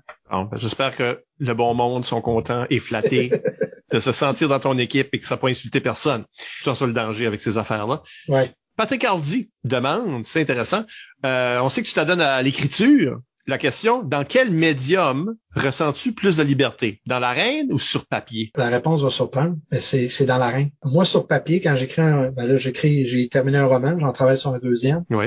Euh, je travaille beaucoup sur le terme anglophone, c'est plot driven. Donc, je, travaille beaucoup avec l'histoire au départ, le, le canevas d'histoire, puis mes personnages, après ça, j'essaie de les faire vivre dans la situation que l'histoire dicte. Puis parfois, il y a des, des moments qui bifurquent. Puis là, je fais comme là, qu'est-ce qui se passe? Qu'est-ce qui est plus important? C'est-tu de suivre ce que le personnage vit ou est-ce que je veux m'amener au point B, C et D que j'ai imaginé dans mon histoire? En impro, t'as pas le contrôle là-dessus. Une fois que c'est écrit, c'est écrit, puis ça appartient à l'histoire, tu poses pas tant de questions que ça, tant que ça avance. Je préfère jouer seul en impro. Moi, l'approche minimaliste a toujours été ce que, que je préfère. Donc, comparer ça, j'adore. En mix, un joueur de chaque côté. Si tu as une troisième entrée, ben s'il vous plaît, fais les brèves, puis viens pas mettre une troisième roue au chariot parce que là, je, je sens que je perds un peu le contrôle. Puis souvent, ben, les impros euh, où il y a plusieurs joueurs de deux équipes, là, je m'efface, puis je fais juste euh, punch in and get out, puis je faire. Comme je, je veux pas gérer l'écriture de tout ça. En, en, écrivant sur papier, ben, en tout cas à l'ordinateur, je me donne plus de restrictions. J'arrête souvent pour me poser des questions. En impro, tu t'avances, tu fais ce que tu as à faire, tu as fait de quoi de bon, yeah, tu as fait de quoi de mauvais, apprends de ton erreur, puis oublie, puis passe à autre chose. Et une dernière question nous vient de Michael Claude, qui a posé plein de questions, mais c'est la seule qui a survécu au tri. Euh, quels sont tes chandails de hockey et turtlenecks préférés? C'est peut-être l'occasion de parler de ton euh, prix de colon de l'année que tu avais réussi à avoir à la Ligue aussi. Parce la, la, trilogie du, euh, du colon de la, euh, du, du turtleneck. Donc, la première chose pour l'histoire de, de, de, colon de l'année, ça, ça commence à, la fin de la première année euh, de l'alcume. Je m'attends pas à avoir de prix individuel. On me nomine pour colon de l'année pour mon choix vestimentaire. C'est ça les mots. Tu portais des turtlenecks. Ben, c'est ça. Ça, ça m'a été expliqué après. moi, j'utilisais le turtleneck parce que j'avais des chandails de hockey que j'aimais porter durant le jour. Fait que là, j'arrivais, j'enlevais mon chandail de hockey, je mettais le chandail d'impôt par-dessus. Ça, ça allait parfaitement. Puis j'avais une belle chaleur autour du cou Parfait. J'étais à l'aise. Là, l'été passe. Et quand je retourne chez mes parents pour l'été, ben, quand je fais mon déménagement de la chambre de mon appartement pour amener mes trucs à la maison, je prends toutes mes turtlenecks, puis ça, c'est dire que j'en avais plusieurs, puis je les mets dans un sac de poubelle avec d'autres sacs de linge que je mets dans des sacs de poubelle. Quand j'arrive chez mes parents, ben, c'est l'été. J'en ai pas besoin de mes cols roulés. Donc, ils passent la majorité de l'été dans, dans le sous-sol, dans leur sac de poubelle. Donc, je les touche pas. Puis là, à un moment donné, je me dis, là, je vais-tu ramener ça à, à Moncton? Euh, je vais me faire écœurer encore avec ça. Ah, puis je les laisse J'arrive à, l'osmose, puis quelques semaines après que la saison commence, c'est Gwen qui vient me voir, puis elle me dit Alain, on ne voit plus avec des, des cols roulés, pourquoi? Faire une blague. ah non, cet été, j'ai pris le sac de vidange, puis j'étais à la plage, puis il y avait un bonfire, puis je les ai brûlés. Puis moi, je dis ça dans cette, cette livraison-là. Puis Gwen a fait comme Ah, puis elle continue, mais tu elle a ri un peu, mais la, la conversation a divagué. Moi, je pense que c'est une blague qui a été lancée au bas du vent. Jamais j'en entendrai, entendrai plus parler. Quelques jours plus tard ou quelques jours avant la finale, Mike vient me voir. Alain, euh, encore une fois, Bégarde, t'as-tu brûlé tes turtlenecks? Là, je suis comme, quoi?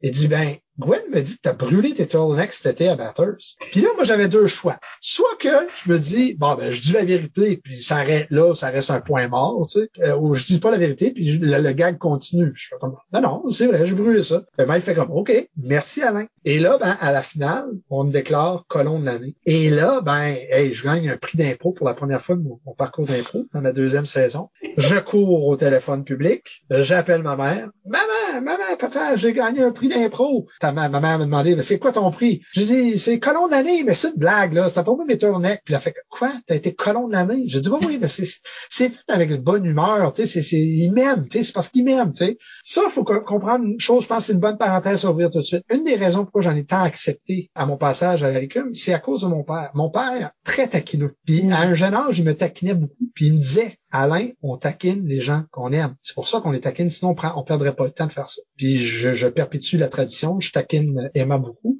C'est pour ça que j'en ai beaucoup pris pendant mon passage avec eux. Bon, puis là, ben, l'année suivante, je suis nominé pour avoir appelé ma mère tout de suite après avoir gagné le colon d'année. Euh, donc c'est ça la, la, la, la, trilogie. ça. Pour revenir à la question de Michael, avec les chandails de hockey ou chandails d'impro que je préfère, j'aime mieux répondre chandail de hockey. Premièrement, c'est le chandail des Blackhawks. Malheureusement, peut-être que l'image n'est plus euh, à notre époque. Peut-être qu'un jour le logo va changer. C'est très politique rendu là. Mais je trouve que c'est un des plus beaux gilets de, hockey. Pour ce qui est des gilets d'impro, bon, ben premièrement, il y a presque juste au Nouveau-Brunswick à qui porte des gilets de hockey comme gilets d'impro il y a quelques ligues au Québec qui, portent des gilets d'impro, mais c'est certain que je peux pas passer sous silence les, gilets que j'ai aidé à produire pour la Ligue. Je pense que ça a été un des plus beaux coups de, production à la Ligue d'improvisation chaleur, de changer le logo, puis d'amener cette identité-là à la Ligue qui encore à ce jour perdure. Les chandails sont encore en bon état. On, on en a parlé, je, je, frappe du bois, mais on en a parlé euh, récemment que peut-être qu'un jour, il faudra peut-être changer de chandail. Puis ce moment-là, ben, pour moi, ça va être un peu triste parce qu'il y a tellement d'histoires attachées à ces chandails-là. Mm. Mais oui, euh, si un chandail d'impro que, que j'affectionne le plus, c'est le rouge de la ligne d'improvisation chaleur. Et, on, on a frappé le jackpot. Je pense que les quatre designs avaient quelque chose de différent pour les couleurs. Il n'y a pas juste les couleurs qui étaient différentes, mais aussi des designs différents. Puis euh, les joueurs qui les ont portés rapidement, c'est devenu un peu leur identité. Comme moi, Éric Lavoie, je peux pas le voir autre qu'avec le gilet noir de, de, l'équipe euh, de la Ligue. Puis même chose pour Rémi Goupil, c'est un vert, ce sera toujours un vert. Même s'il porte un autre chandail, c'est comme euh, qu'est-ce qui se passe là, mm. Ça, ça c'est devenu un peu un mariage. Ben, là-dessus, on va prendre une légère pause et au retour, on parle de standardisation des règlements avec Alain Degrasse. À tout de suite.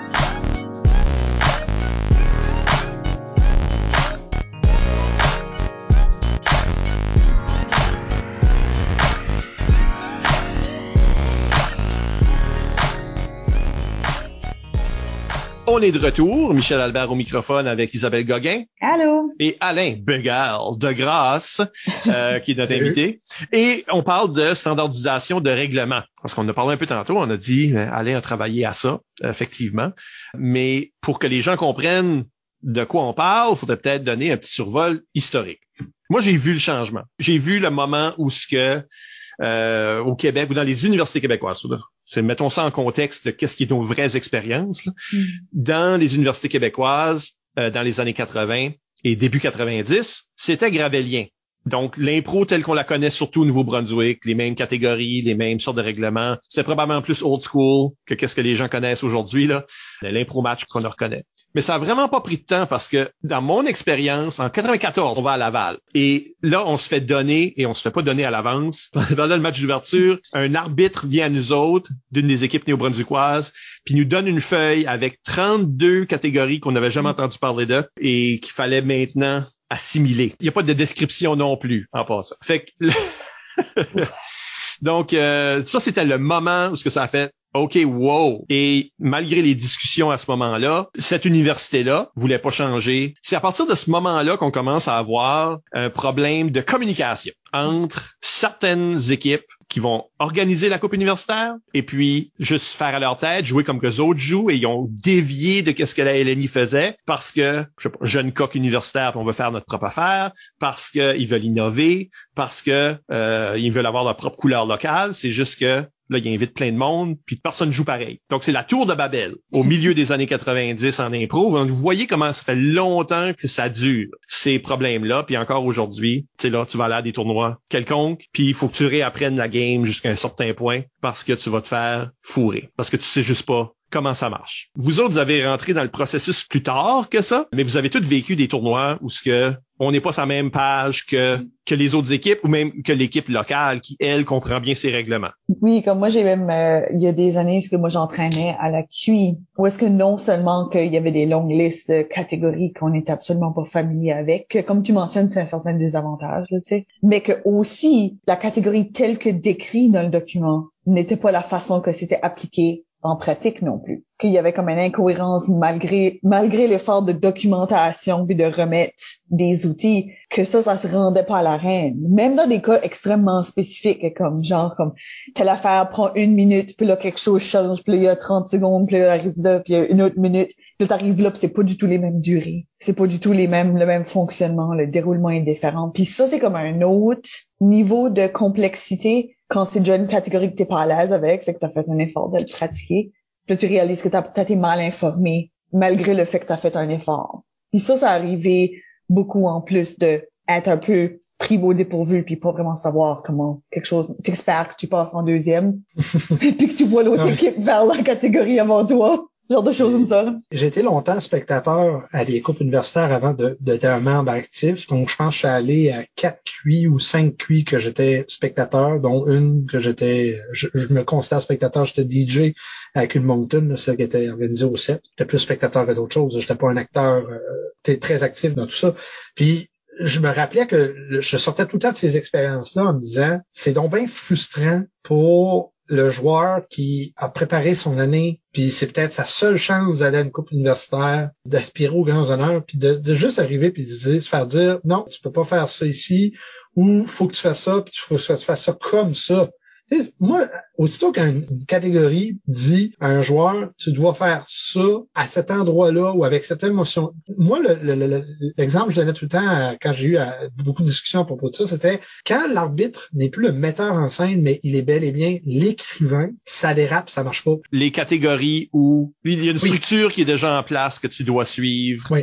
C'est essentiellement un caucus, là. Ou est-ce que c'est comme toi, tu vas être personnage là, toi, tu vas être personnage là, puis ça se passe à la piscine. Mais c'est comme à t'as enlevé tellement de choix aux joueurs à travers la catégorie que là, ils sont plus en train d'improviser. C'est comme tu dis, t'es en train d'écrire leur impro, t'es en train de leur dire, va, faire exactement cette impro ici que je veux voir. mais toi, Alain, t'as arbitré au Québec assez. Oui. J'imagine que c'était pas strictement gravelien, là, c'était des... Non, non, euh, en fait, faut faire une distinction. La QI est une entité et une division à soi-même. C'est un mhm. tournoi prestigieux. Je pense que il faut le mettre à côté. Mais tous les autres tournois dans lesquels été appelé à arbitrer, souvent les règlements, c'était les règlements de la ligue que quelqu'un disait juste, on va prendre les mêmes règlements. Puis de toute façon, c'est un tournoi invitationnel. Venez jouer chez nous. On va vous montrer comment qu'on joue. Mais comme le tournoi en bout, en bout de ligne, c'est une occasion sociale de se rencontrer, puis que de remporter le tournoi ou pas, c'est pas une grande importance moi, ça faisait longtemps que j'avais fait mon deuil là-dessus. Je me disais, regarde, c'est pas grave. Du temps que les règlements sont envoyés avant, puis que les joueurs peuvent lire le document, puis qu'après ça, s'ils ont des questions, qu'ils peuvent parler à l'organisation ou l'équipe d'officiels en arrivant sur place, il ne devrait pas de problème. Mais la Coupe universitaire, je m'excuse, je vais peut-être me contredire, mais moi, personnellement, la Coupe universitaire d'improvisation, si tu arrives avec une équipe, puis que ton équipe a du plaisir, est sympathique, elle, est sous-performe, elle est vraiment bonne pour ce fin de semaine-là, puis elle a une chance de gagner la coupe, c'est quelque chose, puis c'est prestigieux, là. Tu mets ton nom sur cette coupe-là, puis elle va te survivre. Le, ton nom reste là, gravé, c'est important. Il y a une importance à ça. Parce que ta passion, c'est l'impro. Quand tu arrives à la Coupe universitaire d'improvisation, moi, je me disais, c'est un non-sens qu'on doit continuer la même tradition de, vous venez chez nous, jouer comme nous. On aurait pris une équipe de curling, puis on les inviterait à aller jouer à Rimouski, une équipe de Montréal. Puis là, euh, au lieu de lancer 10 pierres, t'en lances 4. Puis euh, quand tu lances ta pierre, ben, il faut que tu récites euh, du Molière. Wow! Non, tu peux pas. Il faut que tu aies un, règlement qui est uniforme, que tout le monde va comprendre, puis que d'année en année, qu'il n'y ait pas de modification. Moi, j'étais très gravédien au départ. J'étais de ceux qui disaient, une fois que le règlement est là, on divague pas. J'ai dû adoucir mon approche pour que la standardisation fonctionne. Quand on m'approche pour écrire les règlements de la QI de Rimouski, je me dis c'est une occasion pour moi de prendre les règlements de la LNI, d'adapter quelques trucs. Premièrement, les règlements de la LNI, à l'époque même, avaient déjà commencé à aller ailleurs. moi, je disais non, faut même pas aller là. Faut, faut vraiment ramener ça à qu'est-ce que moi j'avais connu à la parce que je, trouvais que qu'est-ce que les officiels à l'époque avaient fait, c'était un, des règlements de base qui étaient faciles à adhérer puis que tout le monde pouvait comprendre. Donc, tout le monde avait le même pied d'égalité en partant de la fin de semaine. Donc, quand j'ai rédigé le règlement, première chose que j'ai fait, c'est que j'ai contacté Daniel Wallet, puis je lui ai envoyé le document. J'ai dit, regarde, lis ça, puis dis-moi ce que j'ai que j'ai fait de pas correct. Parce que je voulais pas arriver avec mes deux autres collègues qui étaient des arbitres que je connaissais pas. Puis à l'époque, je savais même pas qu'un des deux avait presque pas d'expérience en tant qu'arbitre. Lui, il était spectateur d'une ligue, puis il s'était fait dire l'année prochaine, tu arbitreras notre ligue, puis euh, en même temps, tu pourras arbitrer la QI. Et lui, il avait pas beaucoup d'expérience. Lui, il avait vu des choses qui étaient sur la reine. Quand je voulais m'approcher de ces deux personnes-là puis leur dire, regardez, c'est ça que je propose comme règlement, mais je voulais être prêt. là, j'ai envoyé le document à Daniel. Daniel a relu, m'a envoyé une liste de modifications à faire. On s'est échangé quelques messages. Je peaufine le document. J'envoie ça à mes deux arbitres. Et là, les deux arbitres prennent le temps de lire le, document. Et leur première réaction est très positive. Les deux sont comme, wow, c'est très clair. C'est comme, il n'y a rien qui est ambigu. Puis, euh, tu sais, il y avait des petites choses que là, on a commencé à argumenter. Le micro était toujours une source de problème pour les QI. Il y avait des équipes qui, dans leur ligue, ils pouvaient utiliser le micro à tout moment dans un mm. match. D'autres que c'était même pas pensé de faire ça. Donc là, je me disais, à ce moment-là, j'ai eu une première bataille. Je me suis battu avec les deux autres arbitres pour dire, regardez, moi, j'ai écrit ça dans l'optique que tout le monde passe sur le même pied d'égalité. S'il y a des ligues qui utilisent le micro, bravo pour eux. Ils le feront quand ils retourneront chez eux. Mais à la QI, ils devront s'en passer. Puis là, l'argument que ont me dire, ouais, mais là, c'est comme plate parce qu'ils sont forts peut-être, leur micro, c'est peut-être leur, tu sais, ça fait partie de leur force, fait que c'est comme plate de leur enlever ça. Je dis oui, mais en même temps, tu l'accordes à une équipe, puis l'autre n'a jamais utilisé le micro. Premièrement, ça peut amener des situations où il va être mal utilisé parce qu'ils savent pas vraiment comment agrémenter un impro avec le micro. Et deux, ça va peut-être juste être une bataille pour le micro, puis ça va devenir des rudesses, puis on veut pas de ça. Trois, c'est ils ont jamais le réflexe. Non, c'est ça. Fait que tu te sens juste, ben voyons qu'est-ce qui se passe, puis toi, tu n'as jamais le réflexe de faire ça.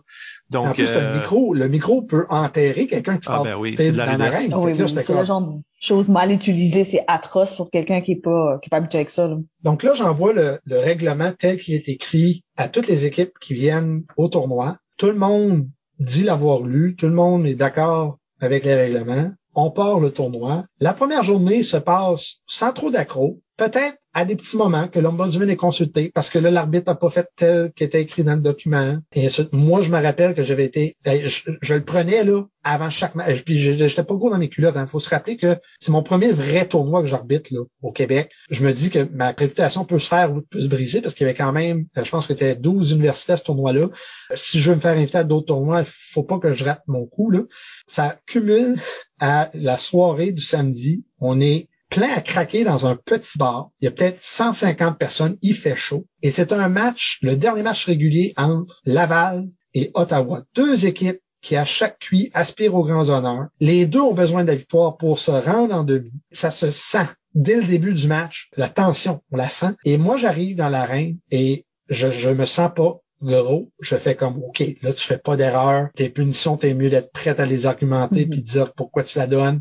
J'étais le seul arbitre du tournoi qui avait deux juges de ligne. J'avais Cédric Como et Éric Lavoie qui avaient accepté de venir avec moi. Je me disais à chaque fois que c'est moindrement poche, le compte, c'est pas moi qui prends la décision, j'envoie mes juges de ligne, ils feront le décompte, ils viendront me le dire. On arrive aux trois quarts du match, une improvisation comparée. Ottawa passe euh, en deuxième, Laval avait passé en premier. Deux excellentes impros Je me rappelle pas de la nature des impôts, mais c'était excellent les deux. Moi, dans ma tête, je fais comme oh oh. Puis en plus, je sais le score, je sais où ce que ça s'en va. Je demande le vote. Et là, c'est trop serré. Je demande à mes deux juges d'aller. Ma mémoire me dit que c'est 53-51 pour Ottawa. Je sais que c'est deux votes de différence. Ça, je m'en rappelle. 53-51, c'est peut-être ma mémoire qui joue, mais je sais que c'est deux votes de différence. Les juges de ligne reviennent vers moi. Il reste une autre impro, mais déjà là, on sait qu'Ottawa, avec ce point-là, passe encore de finale. Donc, Laval envoie son capitaine. C'est pas le moment, là. Il n'y a pas de punition, rien. Fait moi, je m'en Mm. allais pour lire mon thème. Et là, je le vois du coin de l'œil. Je fais comme, ah, qu'est-ce qui se passe? Fait là, je recule. Puis moi, c'est même pas passé à travers mon esprit qu'elle allait demander un comptage. Parce que c'était dans les règlements. Aucun recomptage. Parce que moi, je m'étais battu avec mes deux autres arbitres pour dire, il y a des ligues qui le font pas, puis il y a des ligues qui le font, on l'enlève. Puis on s'était pas tant débattu que ça pour ce point-là entre les arbitres. On peut pas compter sur le public de voter la même chose. Oui. Oui. Donc, Après, Ça change complètement toutes les variables. Ben oui, c'est pas un recomptage. des votes tels qu'ils étaient la première fois que tu as compté. Donc c'est pas c'est pas comme aux élections lorsque c'est dans une boîte puis ça reste là. La première réaction que j'ai, c'est je le laisse parler. Je dis oui, monsieur le capitaine. Il a dit, monsieur l'arbitre, Était concis, respectueux, tout. Il dit, je demande un recomptage, s'il vous plaît. Ben écoutez, euh, monsieur le capitaine, je, je dois vous refuser. Il n'y a pas de recomptage en fin de semaine. Lui, au lieu de juste comme faire comme accepter son sort, il me regarde puis il dit, tu viens d'où, toi? Oh. Et là, moi, je panique. Là, je suis en train de. Oh, je- en plus, c'est un capitaine qui était très intimidant par sa. C'est un homme fort. Tu sais. T'es- tu viens d'où? Puis je dis, je viens de te dire que c'est pas des règlements, retourne sur ton. puis je m'avance vers le banc, puis là, je suis toute fière de ma shot, mais en marchant vers le début de l'arène, puis en levant mon carton, je fais, est-ce que on a débattu si on mettait le comptage ou pas dans le règlement? Ils m'ont-tu convaincu, mes deux autres arbitres? Y a-tu des recomptages? Et là, je panique. Et là, j'allais, je, tremblais, je sais que je tremble ma feuille. Là, je vois du coin de là, il y a l'équipe de Moncton qui est toute là, puis les autres sont en train de me cheerer. Il y a Barbo, je pense, qui est dans la salle, il était comme, yeah! Le monde avait trippé sur ma réplique, mais moi, je, je suis là, je shake, et je vois du coin de l'œil Philippe Saint-Onge, statisticien en chef, marcher comme ça devant la, reine, tout bonnement, il essaie de se cacher, mais il y a le gros livre, son gros cartable qui avait toute la fin de semaine avec toutes les feuilles de set, les règlements. Il s'en va au banc de Laval, puis là, il va, puis il pointe. Mais là tu pensais peut-être qu'il venait vers toi là, tu sais. Oui, oui. Mais en même temps, la manière qu'il marchait, là, c'était sûr qu'il faisait pas un, un beeline pour moi. Là, tu sais. là j'ai fait comme ah, si Phil va prendre la peine d'aller voir le capitaine de Laval parce que le règlement il est là. Fait là, j'ai lu le prochain thème, on passe, dernière impro, Laval gagne le point, mais il perd le match. Et là, moi, je m'étais fait la routine d'aller voir les équipes avant les matchs pour expliquer, puis demander s'il y avait des questions, puis après le match. Bon, après le match, maintenant, je sais que c'est peut-être pas une bonne idée. OK?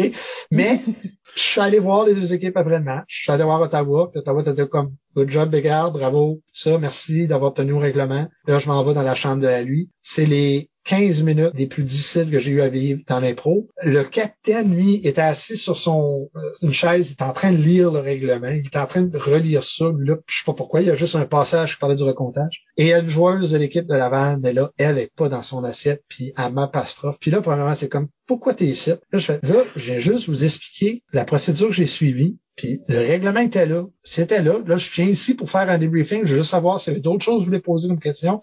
Sinon, je m'en vais. Elle, elle, m'accrochait tout le temps en faisant, mais là, c'est comme chez nous, là, on a des recomptages. Pourquoi qu'on n'aurait pas le droit de recomptage ici? C'était trop serré. Puis nous, on a compté, puis on a vu qu'il y avait plus de votes d'un bord que de l'autre. Puis c'est très, très lourd. Je me rappelle, je pense que Philippe était venu avec moi dans la salle. Je, pense que je l'avais accroché, je lui ai dit, garde, viens avec moi. C'est juste pour me, me, donner un petit backup, mais c'est moi qui vais parler. Tu sais. Et là, j'ai sorti de cette salle. Ça, ça se termine l'expérience de la cuit de, de. Le règlement, il est là, il est prêt. On a la rencontre des capitaines.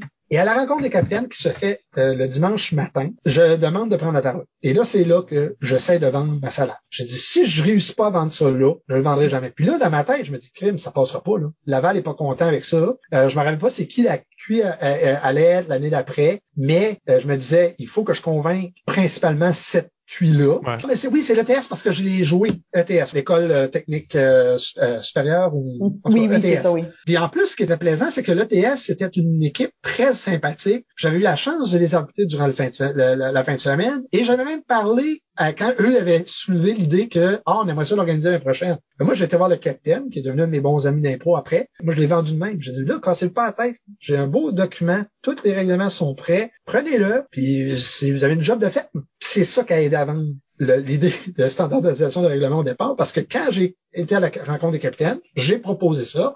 ETS ont dit oui, nous on accepte ça, nous on, veut pas effectuer de vagues, on veut pas changer rien. Puis non, moi je commence à vendre l'idée de standardiser les règlements. Il y avait Laval qui était pas content avec ça à cette cuit-là, puis c'était normal. Mais il y avait quelques autres universités qui étaient comme hein, pas sûr. Puis on a eu une longue discussion là-dessus. Je me rappelle que cette réunion-là, d'habitude, elle dure 15-20 minutes. On choisit la prochaine QI, puis euh, est-ce qu'il y a des problèmes, euh, comment vous avez aimé votre bouffe, puis comment vous avez aimé des hôtels, puis ainsi de suite. À chaque fois que je sentais que oh, la décision n'était pas encore prise, mais qu'on tentait de comme faire, OK, bon, on verra l'année prochaine. Aussitôt quelqu'un disait, bon, on pourrait attendre l'année prochaine pour voir qu'est-ce... Non, non, non, Je veux qu'on décide ici. Je veux que ça se fasse ici. Puis là, il y en a qui soulèvent le point. Ouais, mais là, il y a des joueurs qui sont ici pour leur dernière année, mais ils seront pas l'année prochaine. Pourquoi qu'on choisit pour eux? Je dis là, pour le moment, en tant qu'organisation, on fait tous partie de ce tournoi-là maintenant. L'année prochaine, ce sera l'année prochaine, mais on peut prendre des décisions qui vont suivre. On prend la décision où le tournoi va être, pourquoi on peut pas choisir quels seront les règlements tout de suite.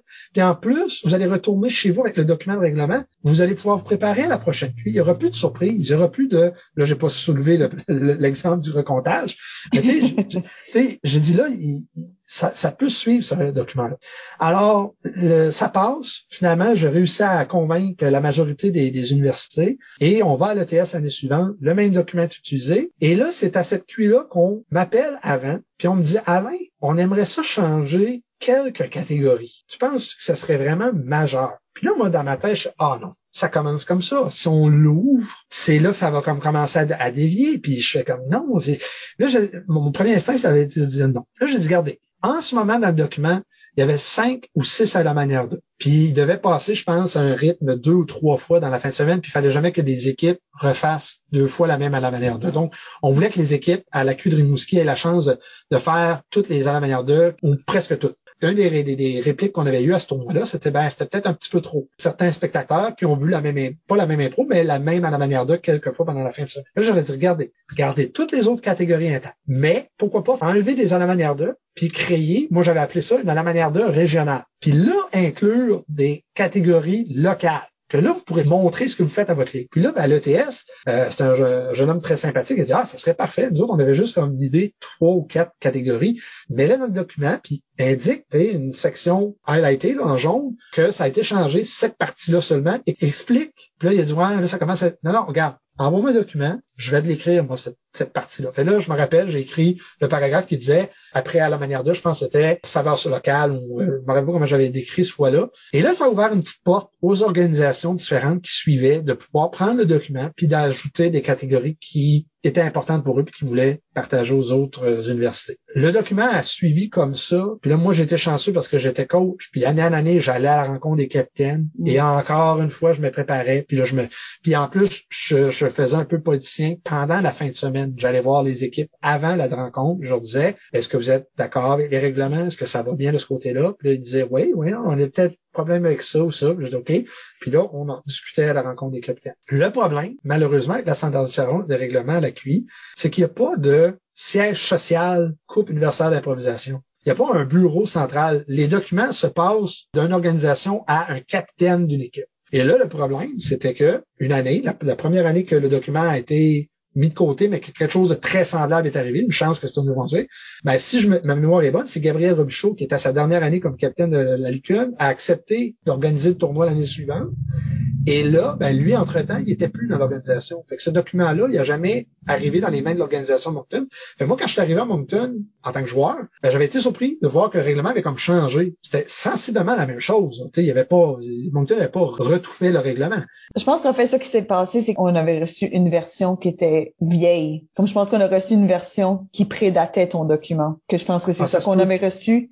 Parce que je sais qu'il y avait des détails dedans qui étaient même étranges pour nous autres qu'on a fait comme OK, I guess que c'est ça que c'est. Puis je pense que c'est ça. Puis tu, tu soulèves un bon point que le transfert d'informations d'une édition à l'autre est un gros obstacle à cette standardisation-là. On a vu un autre problème aussi à cette QI-là parce que moi, j'étais euh, j'étais juste arbitre. J'étais ombudsman à trois QI, mais pas celle-là.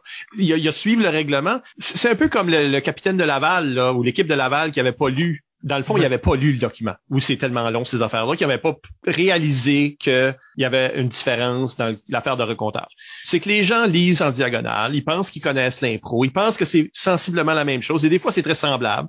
Ils pensent qu'ils ont digéré euh, le document, mais ils n'ont pas vraiment digéré le document. Puis ça qui est arrivé à la cuite 2010, du côté de des arbitres, tous les arbitres étaient vraiment old school dans leur approche. Ben, il y a lire le document, puis là, il y a l'approche à comment il y a des gens qui arbitraient comme qui auraient arbitré euh, au début des années 90, très strict, euh, des affaires qui étaient plus dans les documents de règlement. Moi, j'étais pas de ceux-là parce que moi, j'avais continué à arbitrer. C'était beaucoup des arbitres qui n'avaient pas arbitré ça faisait longtemps. Puis moi, je, me souviens là, quand j'ai fait la finale, je rentre là, puis c'est UCAM. Tu puis je dis, ok, je vous ai vu là vous faire brûler par un arbitre tantôt à propos de tel petit point de procédure ah illégale. Moi, je fais pas ça, là. Moi, je, moi, je care pas, là. Puis, t'as vu comme un soulagement. Euh, on veut pas peindre le portrait comme s'il y a que le Nouveau-Brunswick qui est victime. il y a juste les régions qui sont victimes. Puis que les grands centres font que ce qu'ils veulent. Puis, parce que même avec les règlements très gravéliens, j'ai souvent vu du monde comme poser des questions comme une chantée là c'est comme voyons tu sais pas comment jouer une chantée mais ils ont tellement éclaté le spectacle chez eux ils font plus des classiques ou du moins pas comme ça.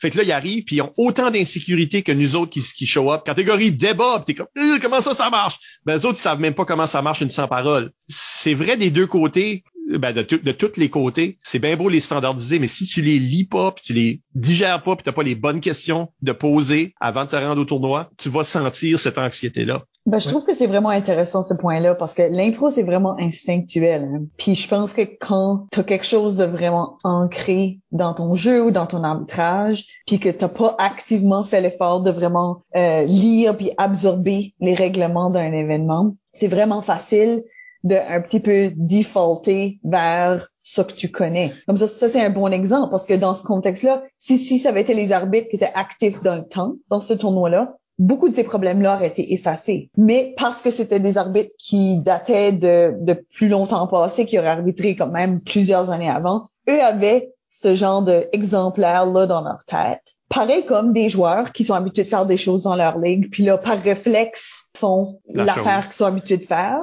puis là, réalisent, ah non, c'est vrai. puis je pense que les règlements ont toujours besoin de faire l'effort de trouver une façon de être clair puis être digestible pour un lecteur, pour être compris que ça soit pas intimidant que voici un document de 400 pages que tu as besoin de comprendre, mais aussi que, comme tu dis, qu'il y a une certaine flexibilité pour comprendre. Faut que ça absorbe les réalités de différentes sortes de personnes. Ouais. Ben, je pense à, je, pense à l'exemple à Alain tantôt, le fait que même toi, dans le moment du recomptage, tu t'étais plus sûr. Mhm. Mais tu as écrit les le document là et t'étais à ces réunions là. Fait imagine à la place, la même chose arrive, quelqu'un demande pour un recomptage, mais cet arbitre là est habitué à faire des recomptages. Il a lu le document, mais ça, ça peut être pas enregistré. Il laisse un recomptage passer. Là, tout le monde a vu qu'un recomptage est possible. Là, après ça, c'est ton tour. Quelqu'un demande un recomptage. Tout le monde demande des recomptages. Non, non, c'est pas des règlements. Ah, wow, wow, là, ça arrivait tantôt. Donc, une erreur très humaine déraille toute l'entreprise, tu sais. Fait que c'est, c'est tough. C'est juste pour dire comment tough que c'est de, de... C'était ma plus grande crainte à chaque fois que j'arrivais à une QI puis que le règlement était là.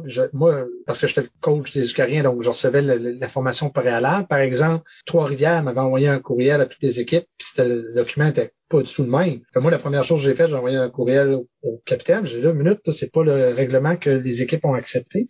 Puis là, lui, première chose qu'il me dit, c'est non, on voulait faire des règlements à savoir local, nanana. J'ai dit, garde, j'ai dit, moi, je veux pas me chicaner ou rien. Là, dans ma tête, je me dis, bon, ça va finir là. On n'aura pas d'autre. Puis je vais peut-être m'essayer nous l'année prochaine. Mais je me disais, ça, va finir là. Mais non. Là, j'ai expliqué d'où ça venait. J'ai dit qu'il pouvait changer des choses pour des saveurs locales. Puis là, tiens, oh, là, il y a OK, on pourrait peut-être changer telle, chose. ça a continué c'est toujours sur le bord de terminer. Puis moi, c'est pour ça que quand ça a duré aussi longtemps que ça a duré, ben, à chaque année qu'on utilisait le règlement, ben, j'étais tout le temps un peu surpris. Parce qu'en plus, les équipes changeaient tout le temps. là. C'était rarement les mêmes personnes. Puis la rencontre des capitaines, j'étais un des seuls qui était là depuis plusieurs années.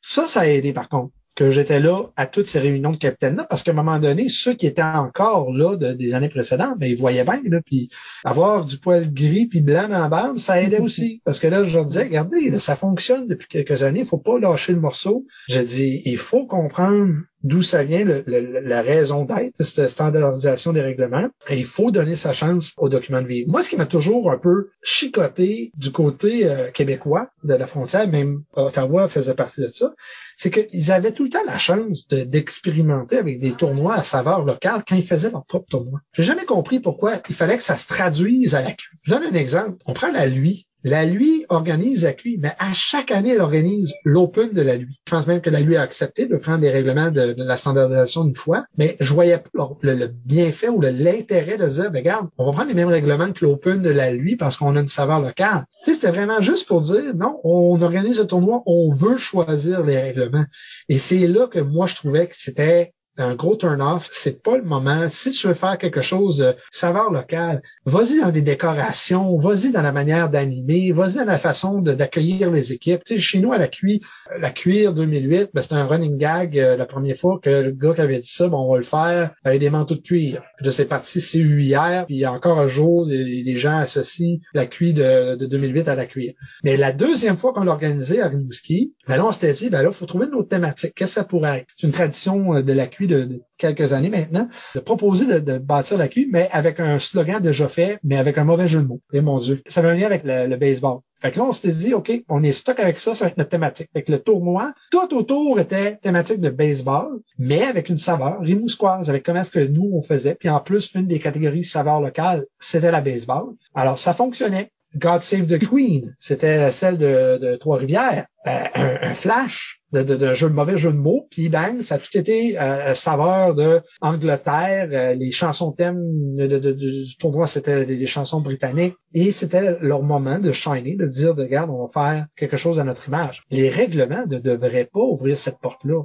Je comprends que la catégorie est peut-être la section d'un document que ça doit changer, parce que oui, c'est le fun d'arriver à un tournoi puis apprendre une nouvelle catégorie, mais ça devrait pas être au détriment de tes chances de gagner le match en bout ou pas juste gagner le match, mais juste de, comment le joueur se sent. Moi, je l'ai vécu. Quand j'étais à Ottawa, ça a été une année difficile pour moi parce qu'à Ottawa, c'était complètement l'autre côté du spectre cette année-là. Les deux arbitres en chef aimaient créer des catégories et le faisaient même des fois juste avant le match. Ils nous arrivaient avec leur, leur bloc-notes avant le match puis ils nous expliquaient, je pense que la catégorie devrait être comme ça. Je pense que vous devriez faire ça comme ça. Puis là, on va voir comment ça va aller. Puis je sais pas si la catégorie va être bonne, mais j'aimerais ça voir. Et moi, ben, ouf, que c'était difficile en tant que joueur d'accepter ça. les autres joueurs, les joueurs locaux, les joueurs d'Ottawa, ben, eux étaient habitués à ça. Parce que au secondaire, puis à l'université, ben, c'était souvent comme ça qu'ils faisaient les choses. Ils aimaient créer des catégories. Quand je suis arrivé à Rimouski, ma première année en tant que joueur, j'ai frappé un mur. L'arbitre, qui est devenu un de mes meilleurs amis maintenant à Rimouski, Soliel Perrault, ben lui, il aimait créer des catégories, puis il aimait utiliser son crayon pour dire Hey, tu pourrais faire ci, faire ça. Ben, l'impro peut commencer là, mais elle doit se terminer là. Et là, moi, j'avais des conversations avec lui. Je disais, Devient joueur. ben, oui, ouais, mais, mais, lui, il était pas joueur. Il, a toujours été arbitre. Et je pense pas qu'il a même essayé d'être joueur, ou en tout cas, s'il l'a fait, je pense qu'il l'avait fait au CG. C'était la conversation que j'avais avec lui. Mais c'était apprécié de la part des membres de la Ligue. Quand Soliel arbitrait, les joueurs appréciaient ça. Une des forces à Soliel, c'était malgré le fait qu'il créait une catégorie, il prenait le temps d'y penser, puis il prenait le temps de bien l'expliquer, puis on savait c'est quoi s'attendre. Au moins ça. Mais tu à Ottawa, j'avais pas vécu ça. Je pense qu'il y a une valeur d'ajouter la saveur de la ligue, puis la saveur de local, puis tout ça. Mais je pense que ça, c'est souvent un des gros problèmes. Ces ajouts-là ne sont pas réfléchis jusqu'au bout. Ils ont pas pensé à l'expérience des joueurs jusqu'au bout. Ils ont pensé, ah, ça, ça serait cool. Puis ça, c'est la limite de la réflexion. Tandis que les autres catégories sont réfléchies, tu sais, parce que ça fait longtemps que les, on les utilise ils ont peut-être été ajustés avec le temps pour s'adapter aux nouvelles réalités ou des bonnes idées que du monde a eu, puis ah, ça, ça devrait être permis. Cool, cool, cool. Mais une idée que tu viens d'avoir 15 minutes avant un show a peut-être pas été complètement réfléchie jusqu'à la fin. Puis ça veut dire que l'expérience n'est pas nécessairement bonne pour les joueurs ou pour le public. Euh, parce que si tu étends ça à un plein tournoi, c'est que tu n'en as pas besoin d'en apprendre une. Là. Voici une liste d'où vient l'intérêt de laisser cette marque-là en tant que soit arbitre ou en tant qu'organisation de dire ah, on a créé telle catégorie. J'ai rarement entendu un joueur d'impro dire Hey, la QI 2020 à Chibogamo, la catégorie était malade. Là. Non, c'est rare que c'est ça qui arrive. C'est très rare. C'est un peu plate. Par contre, si tu dis à quelqu'un Hey, je allé à la QI d'Ottawa, puis il y avait une chantée, là, mais c'était, t'as même pas besoin d'expliquer la catégorie, puis là, tu peux quand même, C'est intéressant comment tu le dis. La vedette devrait être le joueur. Oui, la vedette devrait pas être la gimmick de la catégorie, etc.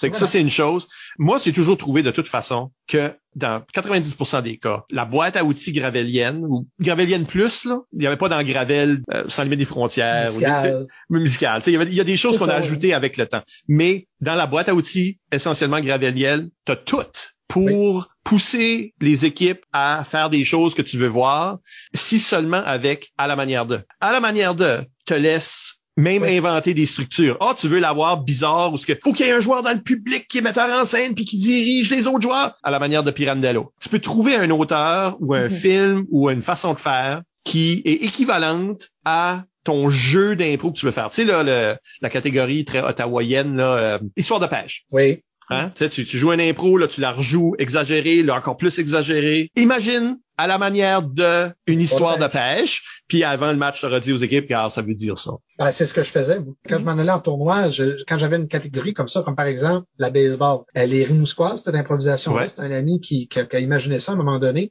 Puis moi, quand je l'ai vu la première fois, puis je l'ai vécu en tant que joueur ensuite, je suis tombé en amour avec la catégorie parce que c'était pas l'arbitre qui écrit. C'est une mise en scène, go, allez-y. C'est tout simplement euh, plein de, de rencontres de mixtes plus courtes, mais qui a toujours le même thème. Donc, des variations sur un thème. Okay. Quand Et tu cours des buts, c'est ça? Ouais, c'est ça. Tu, tu joues okay. avec un joueur euh, en mixte au premier but, ensuite tu vas au deux, tu vas au trois. Quand tu arrives au, au marbre, tu tout ça, tu fais une comparée de, de, de, une ou deux minutes, tout dépendant comment tu as fait ton, ton temps autour du début. Puis après ça, tu inverses les rôles. Donc, l'autre équipe va au bâton, l'autre équipe va dans le champ. Fait, cette catégorie-là, moi, je l'ai ajoutée à mon, à mon répertoire très tôt dans mon parcours au Québec. Mais au départ, je l'appelais à la manière de... de... Une fois qu'on la faisait, c'était souvent une impro qu'après, les joueurs venaient me voir. Hey, c'était cool, ça. On va la ramener chez nous, celle-là.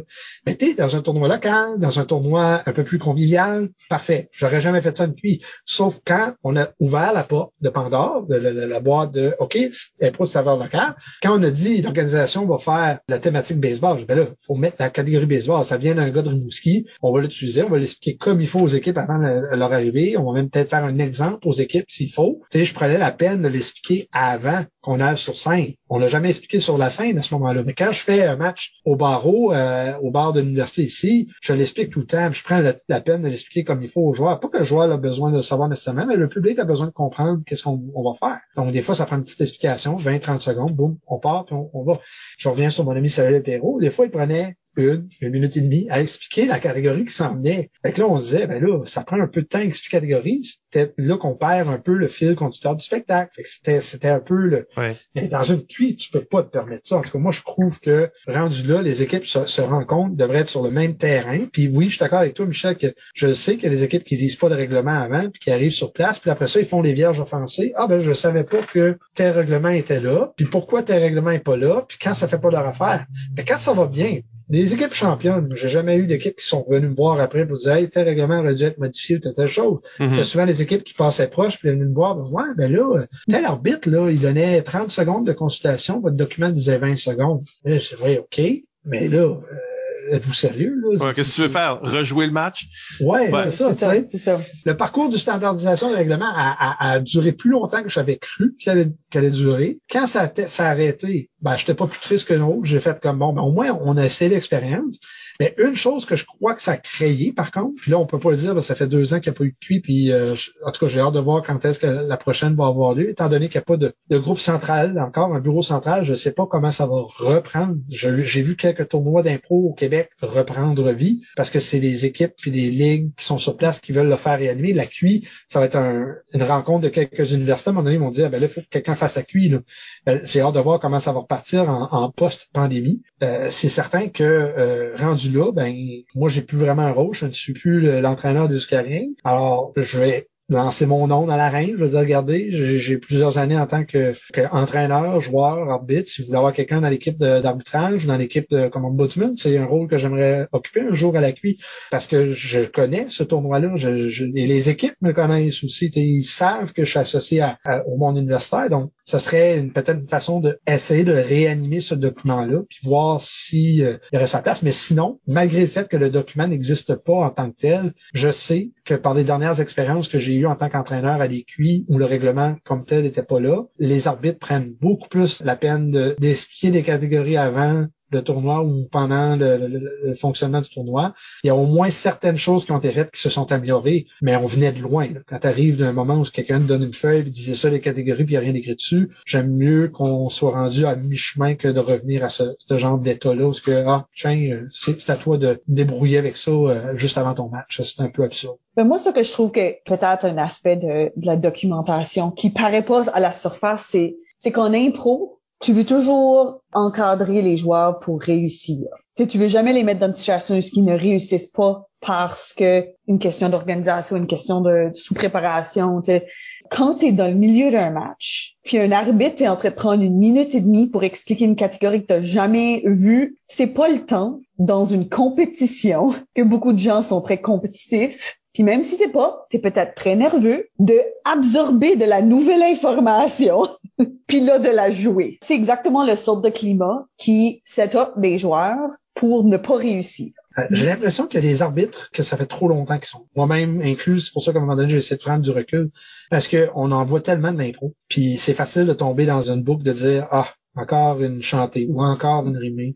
C'est là que, OK, je vais penser à qu'est-ce que je peux faire d'autre. Souvent, ben, le boom des nouvelles catégories, c'est, ça suivi le moment où, au Québec, les ligues civiles ont commencé à grandir, puis les joueurs vedettes qui ont joué longtemps, ils étaient tannés de jouer, fait qu'ils se sont recyclés en tant qu'arbitre. Puis là, ils ont dit, hey, là, je fais partie du spectacle, mais je veux encore essayer d'agrémenter le spectacle avec ma saveur ou ma vision. C'est là qu'ils ont commencé à écrire des catégories. Puis souvent, ben, le résultat était que des catégories tout avant nouvelles. Puis il y en a des catégories que j'ai vues dans mon passage au Québec que j'ai fait ah c'est astucieux, c'est j'aimerais ça le laisser en tant que joueur si j'étais dans le public ou si j'ai eu à, le jouer en tant que joueur je l'ai aimé. Mais plus souvent qu'autrement, c'est une catégorie que je faisais après. Je disais, Là, ça aide pas telle équipe s'il demande de faire ça ou comment est-ce qu'il s'attend à ce qu'on réagisse peut-être pas toujours clair. Alors, en tant que match de ligue, je peux comprendre que ça se fait. Puis je comprends qu'une ligue accepte ça. Mais en tournoi comme la QI, je, crois qu'il y a tellement une différence entre match de ligue, après ce tournoi local, puis après ça, tournoi de, de la QI, que ça devrait pas avoir sa place là. Mais c'est l'opinion, mon opinion. Puis euh, ben, j'ai appris à mettre de l'eau dans mon vin euh, à travers les années. Moi, tu moi, c'est ça qui est peut-être mon, ça que je trouve vraiment achalant à propos du manque de standardisation dans les tournois, c'est que tu invites les gens chez vous. Pas pour jouer comme que toi tu joues, mais pour qu'ils se sentent accueillis, puis pour toi que tu aies la chance, ok, je vais importer toute cette, cette impro-là, toutes ces imaginations-là, puis on va avoir du fun ensemble, mais tu me dis pas que tu vas avoir du fun ensemble si les dés sont pipés contre moi. Si tout est fait pour que l'équipe locale est à l'aise, ils ont leur public à eux, comme tout est fait pour qu'ils gagnent leur tournoi.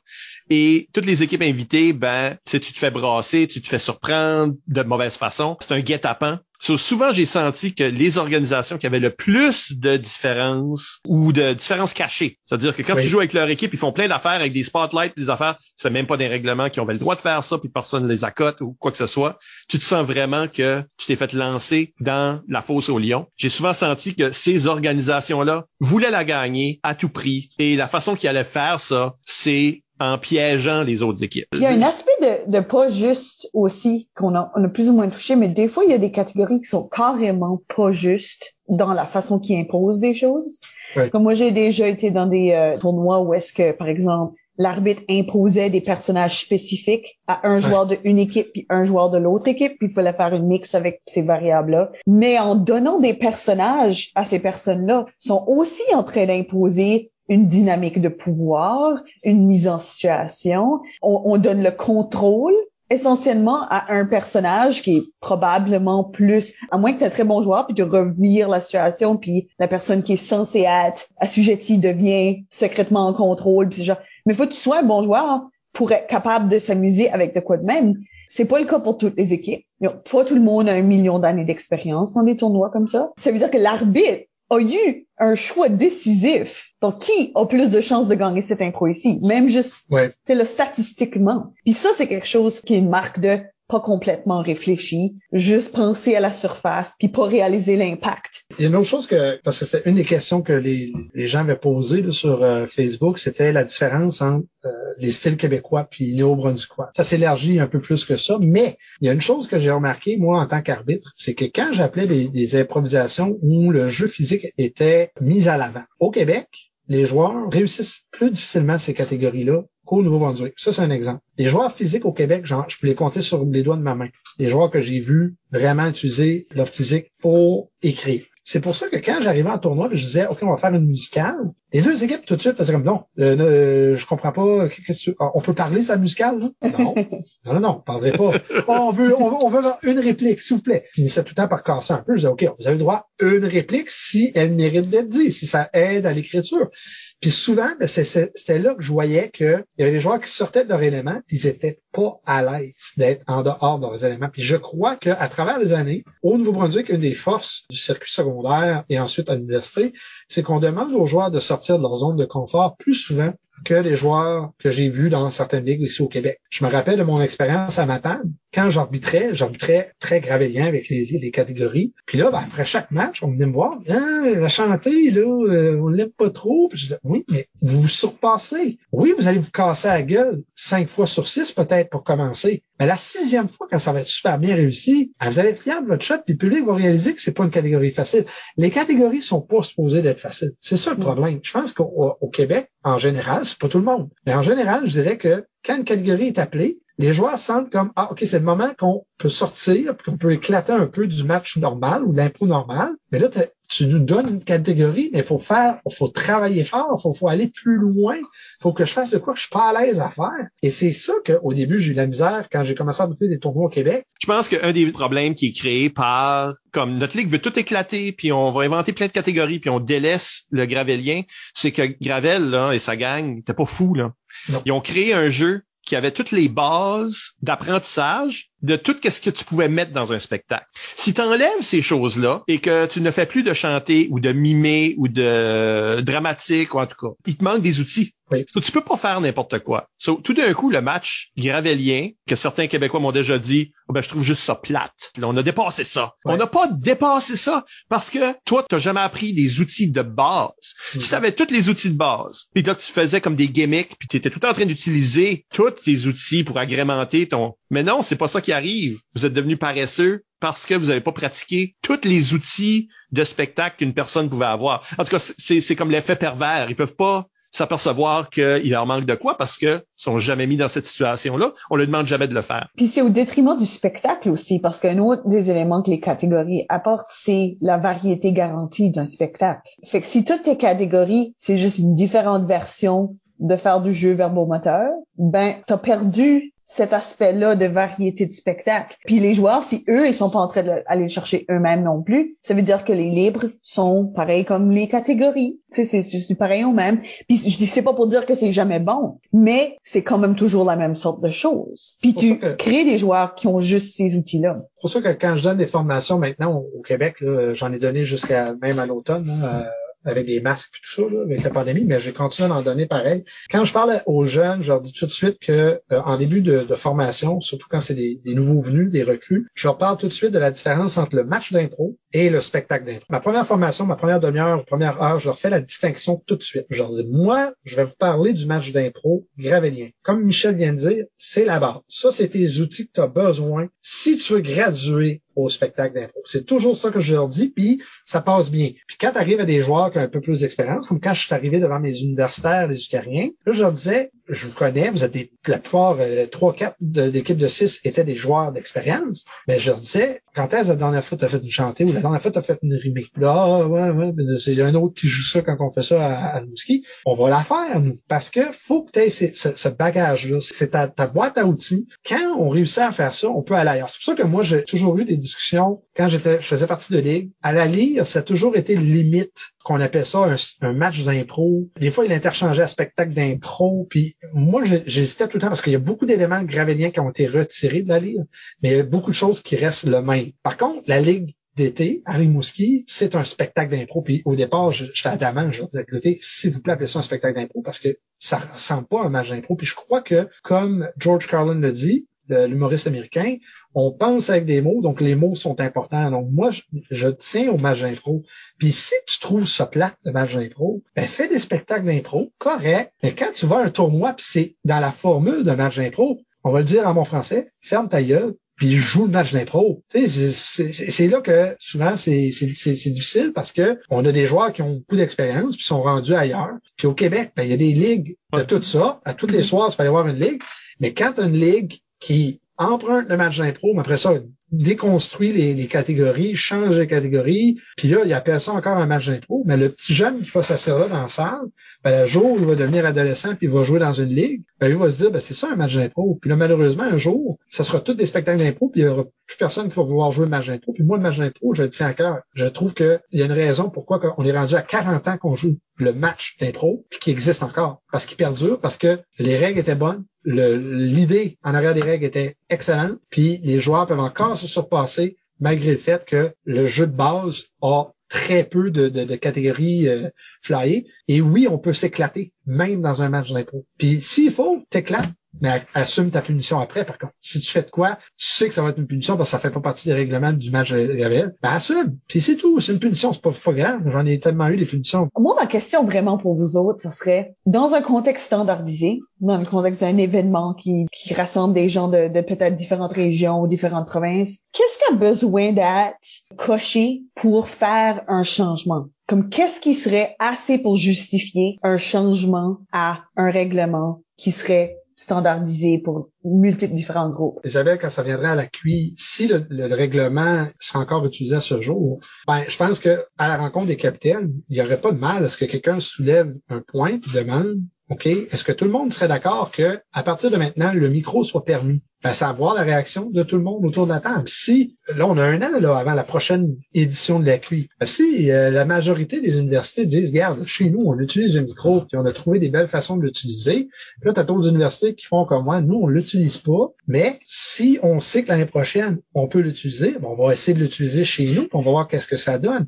Et là, on peut avoir un consensus que tout le monde accepte. On dit, OK, on passe là-dedans, on, on, permet maintenant dans, dans les livres qu'on utilise un micro. Puis ça va arriver, ça, cette discussion-là. Le micro je pense qu'il revenait à chaque année.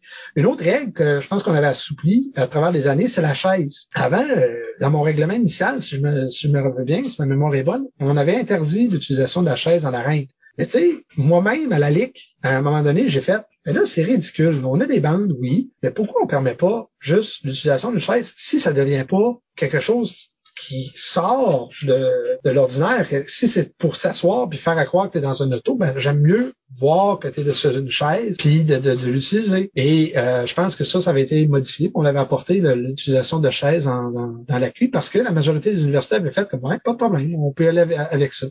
Mais tu d'arriver et de dire on va avoir une saute mouton à chaque année à la cuite. Euh, là, il y a un, un large, c'est une large rivière, c'est un long pont qu'on doit construire parce que c'est Ottawa serait lourdement avantagé parce qu'elle l'utilise plus que n'importe qui d'autre. En tout cas, je crois à ce jour. Ça fait longtemps que j'ai pas vu de saute mouton au Québec. C'est là que ça devient plus problématique mais il faut avoir le consensus de tout le monde. Je pense aussi qu'il y a des éléments comme que la mentalité change ou la réalité change. On parle de comme qu'est-ce qui se passe dans l'arène, mais tu sais, toutes les questions de composition d'équipe. La réalité est maintenant que quatre personnes par équipe, c'est pas mal ça, c'est pas six.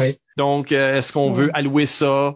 C'est la, la définition des genres change. Quand est-ce qu'on va être au point où est-ce qu'on pourra enlever ces sortes de limites-là où il a déjà fallu euh, redresser le langage par rapport à l'identité de genre?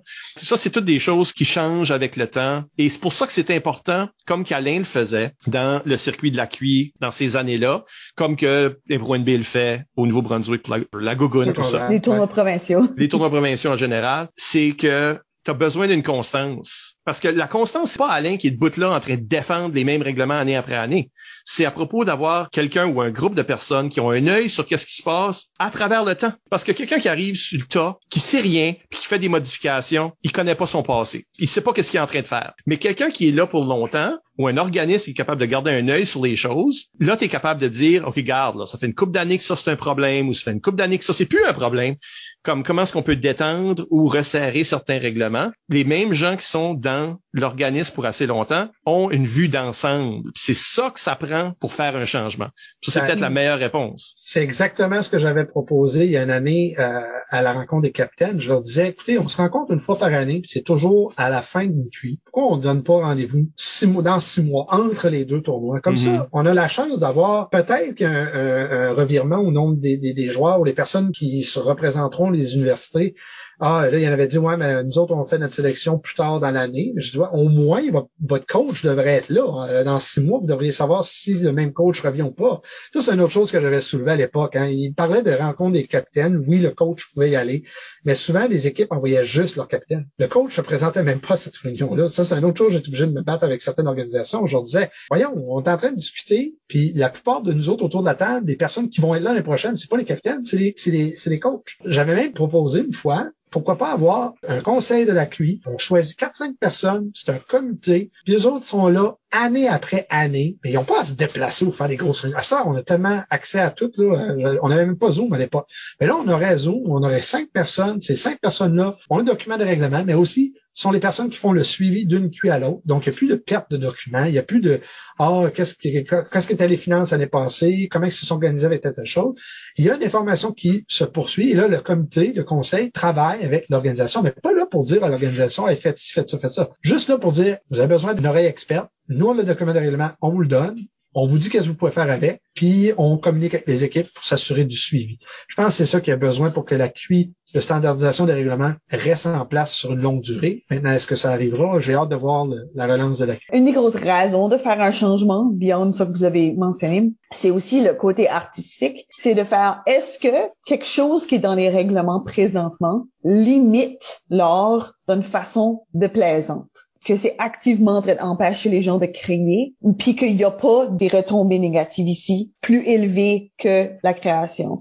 Parce que, tu sais, c'est sûr, le micro, par exemple, c'est un bon exemple parce que c'est le fun, ça crée une différente vibe, où on peut jouer avec la façon que le son est projeté dans la salle et tout ça, mais aussi, est-ce qu'il y a une sécurité dans la technique? Est-ce que quelqu'un va s'enfarger dans des cordes puis tout faire tomber l'éclairage parce qu'ils ont couru à l'équipement technique? Est-ce qu'on est en train d'enterrer les autres? Y a-t-il des façons de balancer ces deux réalités-là? Puis c'est cette réflexion-là de penser, est-ce que l'exploration artistique est balancée avec les défis que ça amène? Puis comment est-ce qu'on balance ça puis on évalue ça? Si ça marche, ça marche, ça veut dire faut encadrer. Si ça marche pas, voici les raisons pourquoi ça marche pas. Je pense qu'on a fait vraiment le tour, faire un petit wrap-up. On invite les gens à éclater leur spectacle, puis à explorer, puis à essayer des choses. Il y a personne ici qui est en train de dire le contraire. Ce qu'on est en train de dire, c'est que si on est pour se rencontrer à travers nos régions, à travers nos ligues, à travers notre pays, faut qu'il y ait un terrain neutre, parce que sans ça, les gens se sentiront pas accueillis. Puis c'est une bonne base sur laquelle éclater à partir de ça.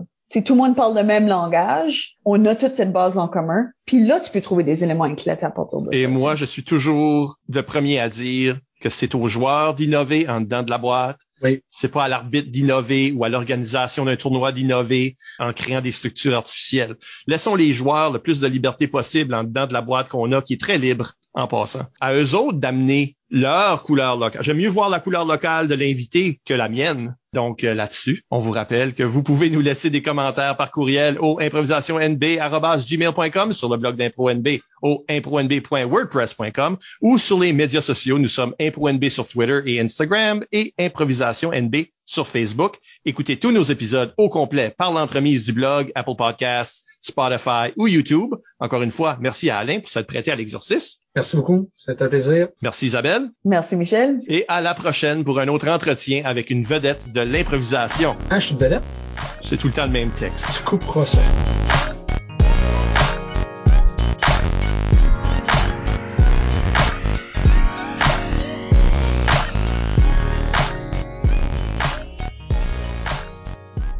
Passeras un message à Thibon si tu le vois avant moi. Là. Il venait à mes soirées de karaoke, c'était pas l'inverse. Après ça, ça chie parce que là, il y a des joueurs qui rentrent. Attends, je, je vais reprendre ça, là, je vais éteindre mon téléphone. Oui. Excusez. Bon. Je suis désolé, Mike, tu vas en avoir tellement coupé. Là.